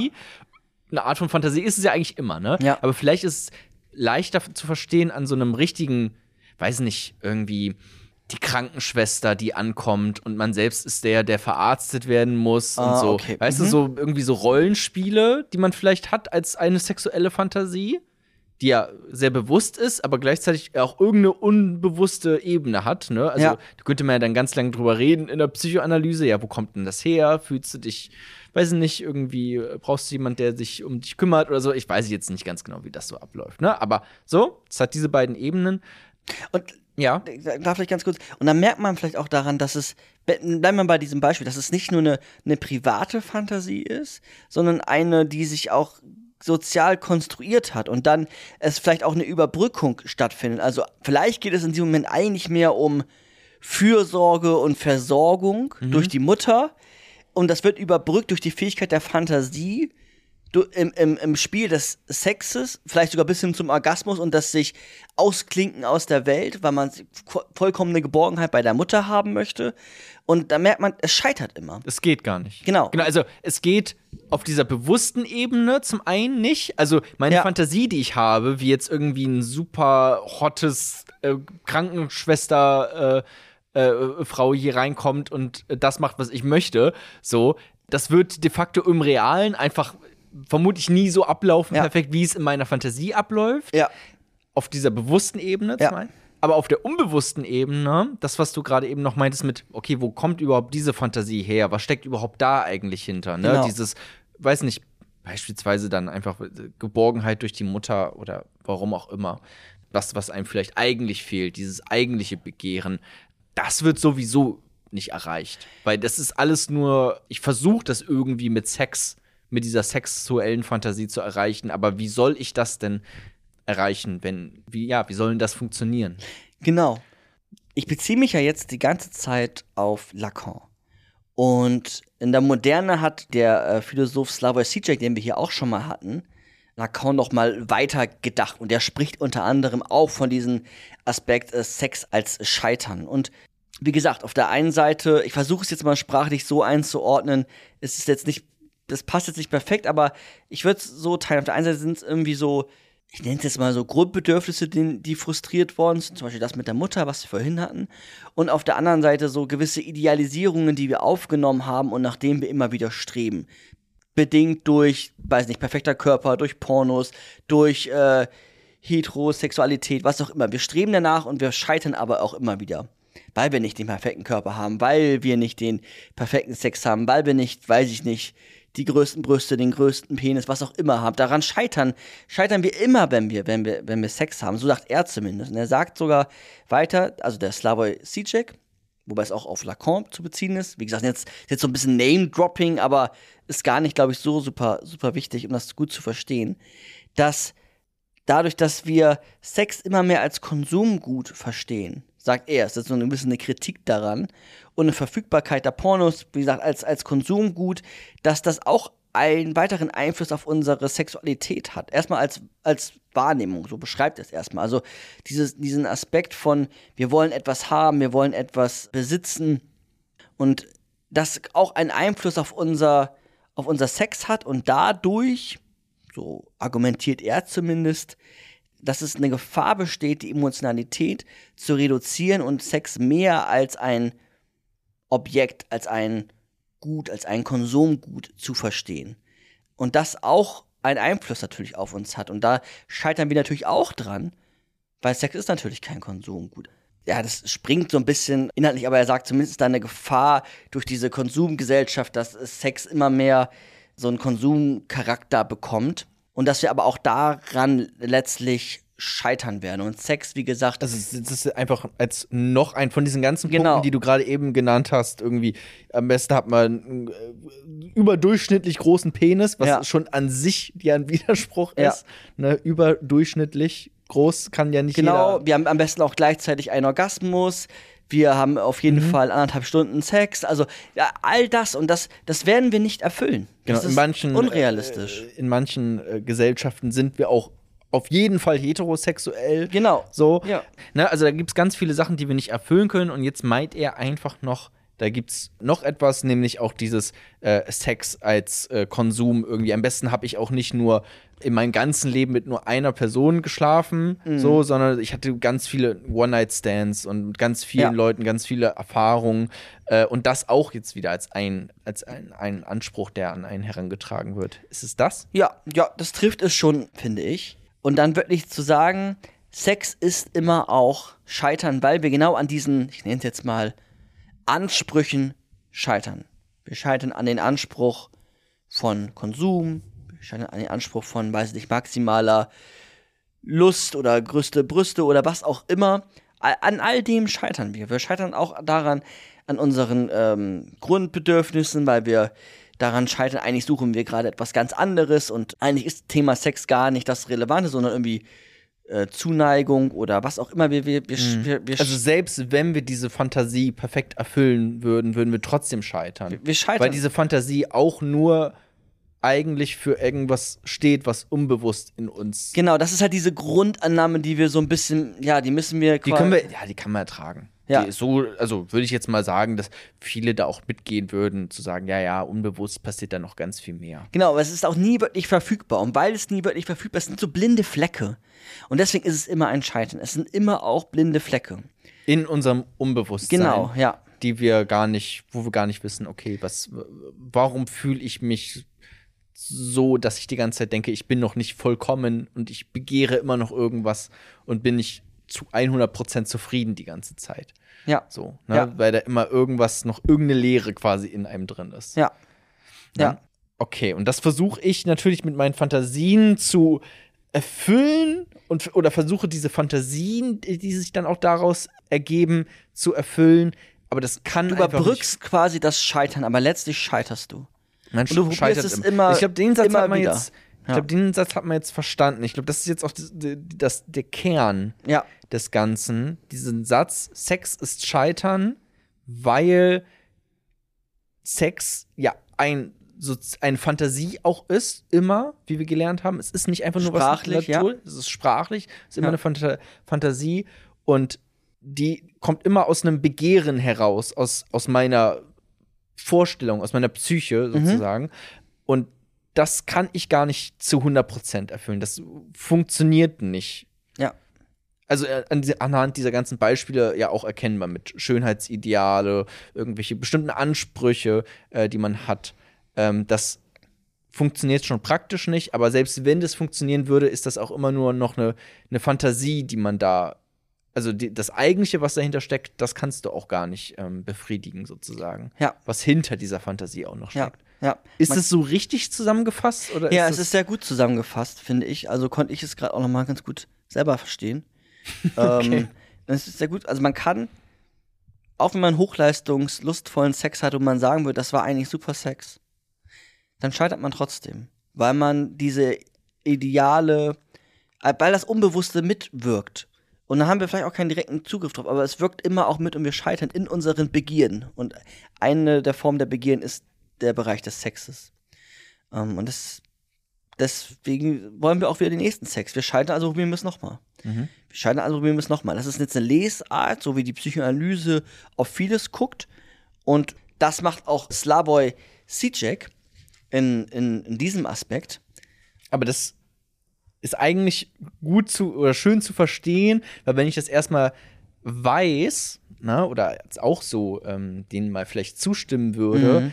Dann nimmt das auch ein bisschen den Druck von, okay, ich brauch, muss super geilen Sex haben Ja. oder ich brauche auf jeden Fall ein Sixpack oder was auch immer. So, irgendwie, das muss richtig einfach der perfekte Sex sein, den man da hat und was halt noch alles für Ansprüche mit, ein- mit hergehen. Nein, muss es gar nicht, weil den gibt's gar nicht. Und das ist immer ein Scheitern. Sex ist per Definition Scheitern. Ja, Auf dieser Genau, genau. Ebene. Und alles, was als normal betrachtet wird, gehört auf jeden Fall hinterfragt. Weil das immer eine Gefahr ist. Wenn man etwas normalisiert, ist es eine Gefahr, dass eine Setzung stattfindet. Also alles, was irgendwie als normal erachtet wird, das sollten wir mal besser hinterfragen. Das kann man machen durch die Fou- Foucault und dieser Machtanalyse und Diskursen. Das kann man aber auch machen mit, mit Zizek und Lacan über das Individuum, zum Beispiel über psychoanalytische Sicht, ähm, wo es dann natürlich dann auch um Gesellschaft und sowas geht, aber letztlich, ne, es ist, es ist nochmal ein anderer Aspekt, diesen Scheitern hinzuzunehmen, dass wir immer nach, ja, wir, wir begehren etwas und letztlich versagen wir auch immer. Frage ist dann, wie wir damit umgehen, aber letztlich hat es auch immer einen Aspekt des Versagens. So zumindest habe ich Zizek und dann auch im erweiterten Sinn Lacan verstanden. Ja. Nichtsdestotrotz würde mich natürlich auch interessieren, Scheitern hin oder her, was ist denn jetzt guter Sex? Und das wird die Frage des letzten Kapitels.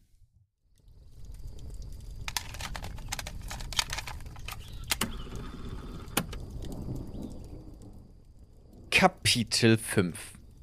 Was ist guter Sex? Also, Jona, wir haben jetzt so ein bisschen ein Verständnis über Sex bekommen.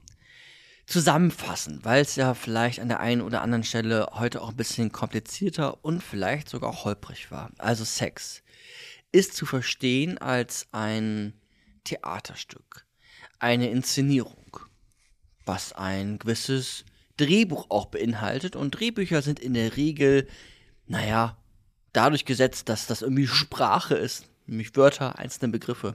Und diese Sprache oder diese Sprache hat einen Einfluss auf unser Denken und damit auch auf unsere Sexualität, auf unser Sex. Was normal ist, was nicht normal ist, was für Wünsche wir haben oder wie auch immer. All das. Genau, das hat auch jemand geschrieben. das hat auch jemand geschrieben und das ist immer gesellschaftliche Diskurse richtig. beispielsweise. Genau.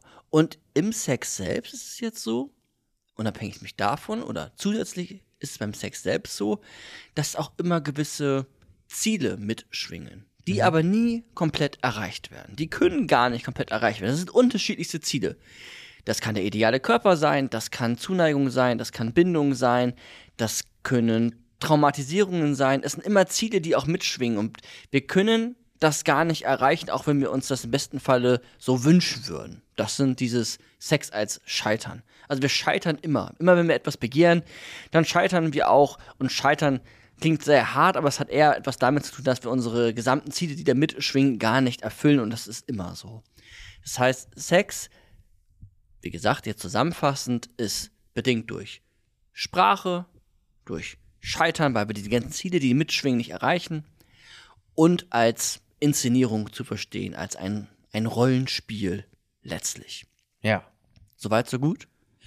Soweit so gut. Ich fand noch immer dieses äh, Sex als so soziales Konstrukt, ne? Hatten wir vorhin auch so äh, in dem äh, Kapitel mit Foucault. Das fand ich irgendwie, noch- das war für mich so ein Satz, da ist es bei mir Ja, irgendwie soziales hängen ge- hängen Konstrukt, geblieben Biomacht, und Genau, da konnte ich es ja. ganz gut jetzt so darauf, auf diesen einen Satz äh, auch teilweise herunterbrechen. Genau. Es ist halt eben nichts einfach nur biologisch so und so läuft es ab, weil das läuft bei den Tieren auch so ab und Ja. aus den, den Gründen. Nein, das ist schon auch was sozial konstruiertes. Genau. So. Und es ist nicht Und unabhängig. das ist also das ist das, was du eben mit Sprache Genau. meintest.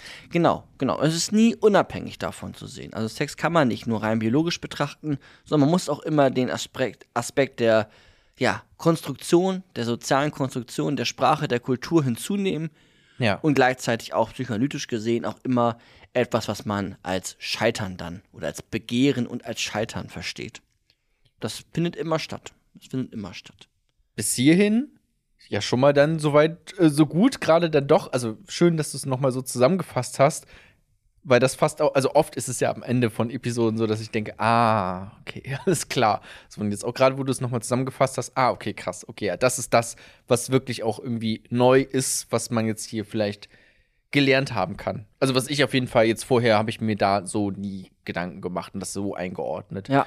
ähm, Ja. auf diesen ganzen verschiedenen, ich meine, das ist jetzt auch ein bisschen eine längere Episode, auf diesen verschiedenen Ebenen. Genau, und dann hört man auch raus, oh Mann, oh Mann, man kann die Frage, was ist Sex, echt sehr groß dann doch beantworten und auch äh, Ja. philosophischer, als man vielleicht im ersten Moment denkt. Auch den Aspekt des äh, Scheiterns, das ist ja so spannend, weil Sex ist ja in der Regel etwas, was mindestens von Zweien äh, vollzogen wird. Und wir wissen schon, wie schwierig es ist, sich miteinander zu unterhalten, wie viele Missverständnisse entstehen. Und äh, auch beim Sex ist das so. Und dadurch werden, auch da ist dieser Aspekt des Scheiterns mit drin. Also das glaube ich, als, äh, weiß ich nicht. Stimmt, das ist ja auch, also ich meine, wenn zwei Menschen miteinander Sex haben, die haben ja auch unterschiedliche, Ja, ja, das, ähm, ein unterschiedliches Begehren Ja. Vielleicht haben sie sogar die gleichen Fantasien, äh, aber die werden auch nicht ganz genau gleich sein. Ne? Also das macht es natürlich auch noch mal Ja. super schwer. Jetzt muss ich an den, an den Song denken, küssen kann man nicht alleine. Ja. Ähm, was natürlich stimmt, so. Du kannst nicht alleine küssen, so. Du kannst auch nicht alleine dann äh, Sex haben. Und das ist halt dann immer ein Zusammenspiel aus zwei Menschen. Und das macht es natürlich noch schwieriger. Genau. Klar. Ja, und man könnte jetzt irgendwie so ganz nach Habermas, auch so ein Philosoph, irgendwie jetzt probieren, da irgendwie so ganz mit der Vernunft orientiert darüber zu sprechen. Das ist sicherlich ein guter Ansatz, also Kommunikation sowieso. Aber Sex ist ja auch etwas, was nicht nur durch die Vernunft greifbar ist, sondern was ja auch Emotionen, Wünsche, Begierden, Perversionen beinhaltet. Das ist gar nicht so einfach. Äh, und nichtsdestotrotz ist es scheinbar wichtig, Erwartungsmanagement zu betreiben. Und das scheint mir auch wichtig zu sein für den Aspekt des Sexes, weil wir hatten uns ja auch mit dem Begriff des Orgasmus auseinandergesetzt. Und das ist ja dieses Wegdriften, dieses Transzendente. Und trotzdem hat es auch immer etwas, wie gesagt, mit diesen Scheitern zu tun, was ich sehr, sehr, sehr spannend finde, weil es halt diese, diese Interaktion von, von mindestens Zweien ist. Ähm, und dann auch zu wissen, okay, manchmal ist es ja auch sehr direkt, also manchmal nimmt man ja auch diese Scheitern vielleicht auch direkt wahr, nicht nur unbewusst, sondern auch vielleicht auch bewusst so. Und letztlich dann darüber in den Austausch zu gehen. Und wenn man jetzt darüber in den Austausch geht, also auf jetzt sehr im Hier und Jetzt und auf bewusster Ebene, bisschen psychoanalytisch verlassen, dann ist es ja spannend, um zu klären, okay, was ist denn jetzt guter Sex? Jona. Ja, also fragst du jetzt mich? Ja, ich frage jetzt immer dich. Ich dachte, ich frage mal jemanden Ja, also für- dich. Also, puh, ja, guter Sex würde ich jetzt mal dann, jetzt nach all dem, was ich jetzt in letzter Zeit gehört habe, sagen, dass das etwas ist, was dem Begehren, was ich habe, was natürlich nicht zu 100% erfüllt werden kann und immer scheitert, aber was dem vielleicht nahe kommt und wo man vielleicht zumindest für kurze Zeit denkt, es erfüllt zu haben, solange es halt anhält und dann natürlich auch wieder vorbei ist und irgendwann, ne? Ja.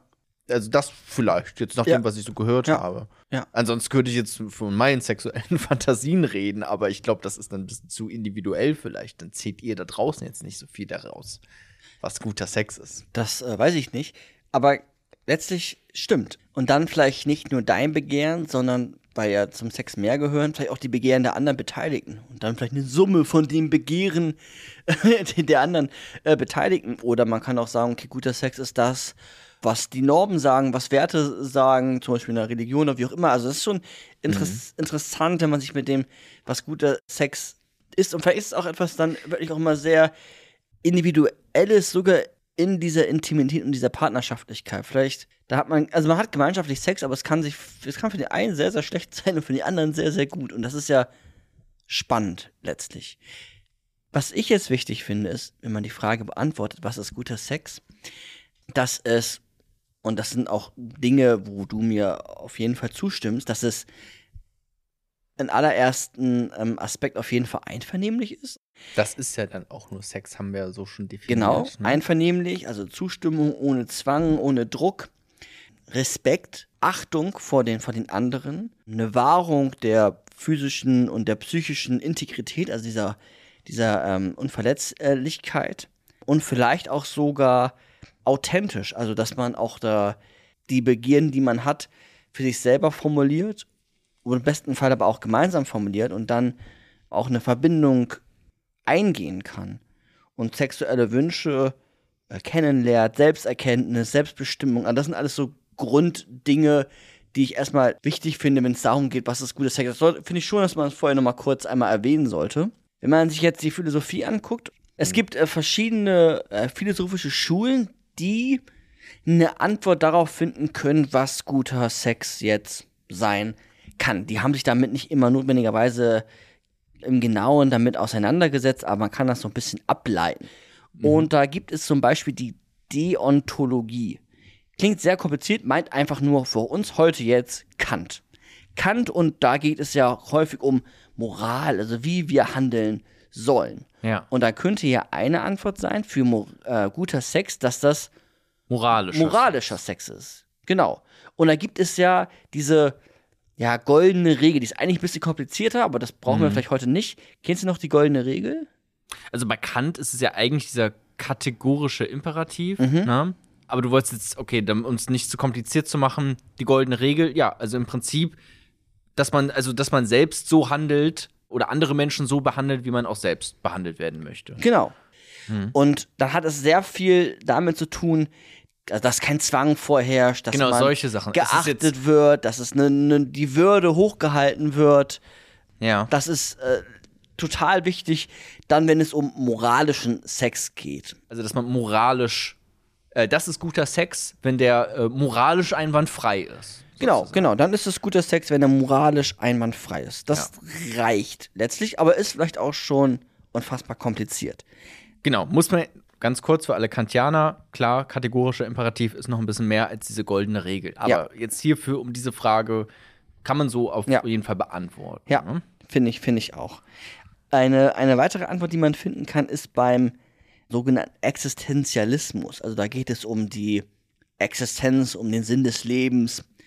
Und für die ist es sehr wichtig, dass man sich von so Normen befreit. Also, dass man selbstbestimmt, authentisch Sex hat und zum Beispiel sich äh, befreit von so einer heter heteronormativen Konstrukt, sondern dass man zum Beispiel auch mit zwei Frauen Sex haben können oder verschiedene Sexualpartner während einer Beziehung, alles was dazu gehört, also dass eine Selbstbestimmung stattfindet und auch eine Form, ja. die sprechen dann auch von so einer Lebendigkeit, dass man sich lebendig fühlt, dass man die Existenz, also seine eigene Existenz wirklich bewusst wahrnimmt und ja, selbstbestimmt handelt, sich selbst sein, seine Wünsche quasi auferlegt und nicht handelt nach XY, was die Gesellschaft einen vorgibt. Das ganz mhm. kurz, das wäre, der Ex das wäre dem Existenzialismus auf jeden Fall sehr, sehr, sehr wichtig. Okay, das ist so ein bisschen wie, naja, wir hatten das ja vorhin in dem einen Kapitel mit Foucault, ja. dass halt Sex schon auch ein soziales Konstrukt ist oder halt primär sogar ein soziales Konstrukt ist, was irgendwie ganz doll hängt, dass wie du Sex hast davon ab, wie die Gesellschaft um dir herum sagt, wie du Sex haben sollst. Ja. So. Und wenn ich jetzt nur danach handle und eigentlich damit nicht oder das gar nicht mit mir bewusst mache, sondern einfach nur blind danach handel, nach dem, was mir da so irgendwie vorgegeben wird von der Gesellschaft, äh, von diesen Diskursen, dann wäre das nach dem Existenzialismus schlechter Sex. Mhm. Wenn ich aber das hinterfrage und dem, weiß nicht, vielleicht stimme ich dem ja sogar auch zu, kann ja auch passieren, aber vielleicht eher das hinterfrage und auf eigene Gedanken kommen, aus, auf, äh, aus eigene, auf eigene Schlüsse heraus, wie denn Sex für mich aussehen soll und eben nicht, ja, Sex ist irgendwie, wenn du, äh, oder eine tolle sexuelle Fantasie ist, wenn du einen großen Penis hast, wenn mhm, du irgendwie mhm. 20 Minuten lang mindestens äh, Sex hast und so und diese ganzen, äh, oder heterosexuell ja. ähm, äh, Sexverkehr hast wenn du das alles sozusagen aktiv beiseite legst und sagst, nee, nee, nee, ich setze mir das schon selber aus mir heraus, wie Freiheit denn, ist auch so ein genau, wichtiger Begriff. So wie ich denn Sex für mich ausleben möchte. Ja. Dann wäre das quasi existenzialistisch und aus dieser Perspektive heraus gesehen dann gut. Guter Sex dann. Genau, ne, da ist ja auch so ein, so ein Vertreter, sind ja auch Simone de Beauvoir oder Sartre, die unterschiedliche SexpartnerInnen hatten und sich nicht der normativen Praxis unterworfen haben, einen Partner fürs Leben, sondern selbstbestimmt gesagt haben, nee, wir wollen verschiedene und das ist uns wichtig. Da tragen wir auch Verantwortung für unser Handeln, aber das tragen wir bewusst und das ist wichtig, vielleicht, wenn es darum geht, was guter Sex ist, wenn man es, wie gesagt, ich leite das jetzt so ein bisschen mhm. laienhaft quasi von den äh, TheoretikerInnen genau. ab. Jetzt ja. geht es darum, die menschliche Existenz durch Technologie zu verbessern. Also auch den Sex durch Technologie zu verbessern. Warum spreche ich so, wie, so doof Technologie aus? Aber letztlich ist es jetzt ähm, der Transhumanismus. Also das, was ich gerade gesagt habe, Technologie als, als Fortschrittsmittel, um dein Dasein äh, verbessern zu können und dann natürlich auch um Sex verbessern zu können. Und je besser wir die Technologie einsetzen, desto besser ist der Sex beziehungsweise dann ist es auch vielleicht guter Sex. Also zum Beispiel, das, ne, jetzt nur so reingeworfen, ne, aber dass man über ähm, technischen Fortschritt zum Beispiel deine Leistungsfähigkeit erhöht. Mhm. Durch Medikamente, durch Geneingriffe, was auch immer, aber ne, als, als Konsequenz deine Leistungsfähigkeit erhöht oder auch äh, vielleicht, das ist ein anderer Aspekt, aber wenn man den Aspekt der Fortpflanzung hinzunimmt, dass man sagt, durch Gentechnik schaffen wir eine Fortpflanzung, die eine gewisse Sicherheit mit sich bringt, die immer gute Gene, jetzt sehr leidenhaft ausgesprochen, äh, mit sich trägt. Und wenn es um aber Lust geht, dass man über KI, über Sexrobotik, über virtuelle Realität nochmal viel besser individuelle sexuelle Erfahrungen schaffen kann und dadurch auch diesem Begehren viel dichter kommt, weil letztlich alles versucht, man versucht es zu ermöglichen durch Virtual Reality, durch, äh, wie gesagt, äh, Sexroboter und alles, was dazugehört. Und wenn wir, wenn wir uns dem noch vermehrt widmen, dann wird der Sex auf jeden Fall besser. Da ist er vielleicht schon gut, was ich eben gesagt habe, aber damit er besser wird, also unabhängig des Gutes, mhm. noch, noch besser, brauchen wir so Technologie, Transhumanismus, nochmal eine, eine Erweiterung von, von dem, wie wir jetzt schon Sex haben. Den kann man zustimmen, muss man aber auch nicht. Ich weiß nicht. Was fällt dir gerade so ein? Das sagt der Transhumanismus? Da, ja, oder? genau. Ist jetzt der Transhumanismus, der sagt das, ja. Oder, oder nicht? Doch, doch, oder? ist schon, doch, ist schon richtig klar. Ich finde immer, ne, ist, ist natürlich, äh, da gibt es natürlich ganz viele Schattierungen und, und Färbungen, ähm, aber das ist auf jeden Fall wichtig, dass die menschliche Existenz durch Technologie verbessert werden soll. Mhm. Und, und, dann natürlich. Dann ableitend daraus dann natürlich auch sagen, Sex. Der ja. Sex sollte ja. auch verbessert werden durch Technologien. Ja. Ach, warum nicht? Ich will mich da jetzt nicht querstellen, ne? Ich sag mal so, wenn, also wenn der dadurch besser wird, klar, dann, also wenn das so ist, klar, gerne, ja. ja. Aber ich glaube, also da bin ich vielleicht auch ein bisschen oldschool und würde sagen, ach ja, hier, die Fantasie an sich äh, reicht auch schon sehr oft. Da braucht man gar nicht immer unbedingt noch äh, Technologien, die, ja, weiß nicht. Also äh, sehe ich bisher noch nicht so ganz, aber wie gesagt, will mich dem jetzt auch nicht querstellen. Ja, vielleicht bei diesem Sex an sich selbst so, also Masturbation, da über Sexroboter und KI Cyberpunk-mäßig unterwegs zu sein. Aber die können sich auch sowas vorstellen, kann ich mir zumindest vorstellen, dass man über Technik auch zum Beispiel deine kognitiven Fähigkeiten erweitert und dadurch ähm, besseres Gespür, auch deine emotionalen Fähigkeiten, besseres Gespür für den Menschen bekommst, also für dein Gegenüber und dadurch sich auch das Sex verbessert ist ja, also ist ja ein spannender, ich kenne mich da jetzt auch selber mhm. nicht so allzu gut aus, aber quasi über den Aspekt, zwischenmenschliche Beziehungen zu verbessern, über Technologie, über, über Mutation etc., dann auch den Sex zu verbessern. Zumindest irgendwie nochmal ein Gedanke, den man verfolgen kann, wenn man möchte. Klar, auf jeden Fall. Also ist auch, äh, auch ein spannendes Thema, auch bei, also ein Thema für sich, was auch bei diesem Thema Sex interessant ist. Ja. Richtig. Das heißt für uns, was guter Sex ist, gibt es verschiedenste Antworten.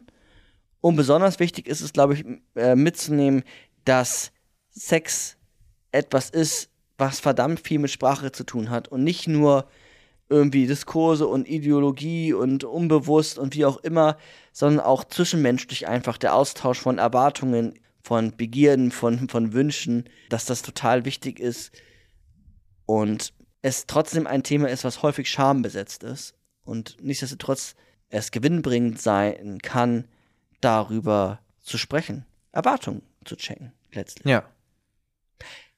Das war so das, was ich mitgebracht habe. Es war jetzt heute sehr viel und nichtsdestotrotz kommt man, glaube ich, auf, auf, ja, kommt man ein bisschen was mitnehmen an der einen oder anderen Stelle. Auf jeden Fall. Ich hoffe, ich habe jetzt gerade überhaupt, also ich weiß gar nicht, ob ich jetzt noch alles im Kopf habe. Was war denn das erste Kapitel? Weil ich weiß noch, oder sag, weißt du es gerade noch? Das erste Kapitel ging ja um Sex und Philosophie, dann um Orgasmus. Genau, Orgasmus dann. Ja. Also erst war Sex und Philosophie. Ja, genau, was so PhilosophInnen bisher dazu gesagt haben, dass er bisher wenig Sprache für Verwendung gefunden hat. Das wäre erst so ein bisschen eine Einleitung, ne? Und auch die Arbeitsdefinition. Genau. Sex als Inszenierung, als Theaterstück. Genau, so, dann haben wir uns den Orgasmus nochmal ganz äh, genau, genau, angeguckt. Phänomenologisch. phänomenologisch als so was. Transzendente Erfahrung. Dann äh, Sex und Macht, Biomacht, Diskurse, Einfluss von Normalität. Also Sex als soziales Konstrukt. Sex so als Konstrukt. So habe ich es bei mir abgespeichert. Ja. Dann, dass wir im Sex auch immer scheitern durch die Begehren. Sex als Scheitern. Ja. Der psychoanalytischen Sicht. Und dann kurz und knapp mögliche Antworten auf was ist guter Sex, Sex, existenzialistisch, moralisch, moralisch und bisschen Transhumanismus. Warum nicht noch Transhumanismus auch noch einbringen? So, müssten wir vielleicht auch noch mal eine Folge für sich ja. drüber machen. Ne? Ja. Aber äh, haben wir hier schon mal so ein bisschen reingeschnuppert. Ja. Ähm, cool, alles klar. Und das war's. Und jetzt wissen wir, was Sex ist. Ich habe keine Ahnung. ich, äh, mal Ich nehme mich ehrlich gesagt auch nicht. Okay. okay. Bin jetzt auch kein Experte. Aber ich glaube, jetzt dem Ganzen schon mal ein bisschen näher gekommen. Äh, fand ich gut. Also, wie gesagt, äh, ja, du hast recht, bisschen Konglomerat, ne? Ein bisschen hiervon, ein bisschen davon. Aber auch ein bisschen oldschool, ne? Da haben wir am Anfang ja auch gesagt, es wird eine Folge genau. wie so ein bisschen damals. Da sind wir auch gerne mal von nach links und rechts gesprungen. Und das war heute auch mal wieder so. Wird beim nächsten Mal auch wieder anders sein. so. Genau, die nächsten Episoden werden mit Sicherheit wieder ein bisschen kürzer, äh, nehme ich jetzt mal sehr stark an. Aber an sich hat es mir jetzt trotzdem sehr viel Spaß gemacht, äh, hier mit dir aufzunehmen und ich hoffe, für euch da draußen auch zuzuhören. Ich weiß jetzt nicht ganz genau, wie die Folge am Ende, wie lang die jetzt gerade geworden ist. Ich sag mal so, die Aufnahmezeit ist auf jeden Fall lang. um es mal dabei äh, zu belassen. Heißt, für euch auch, wenn ihr wollt, dann unterstützt doch dieses Projekt gerne bei Patreon oder Steady, damit ja, sich das äh, für uns hier vielleicht sogar finanziell zumindest ein bisschen ausgeglichen hat. Diese, ja, Arbeitszeit, die wir jetzt hier äh, auch hineingesteckt haben. Das ist natürlich auch eine gewisse Produktion, die hier dann sozusagen stattfindet, die auch ein bisschen mhm. Arbeit bedeutet, obwohl das natürlich sehr schöne Arbeit ist, ja. äh, mit dir hier zu sitzen und über in diesem Fall ist Sex zu reden. Also vielen lieben Dank an dir, Micha. Vielen lieben Dank an euch da draußen fürs Zuhören. Und wie gesagt, Patreon, ne? Guckt da gerne mal vorbei. Unterstützt uns da, wenn ihr Lust habt. Und es ist nämlich auch so, dass alle Leute, die bei Patreon uns ganz besonders da unterstützen, und Steady natürlich auch, dankend erwähnt werden in diesem Podcast. Und deswegen geht jetzt ganz großer Dank heraus an Cleo, Ike, Erik, Hanna, Marc und Mehmet. Vielen lieben Dank an euch, vielen lieben Dank auch an alle anderen, die hier zugehört haben.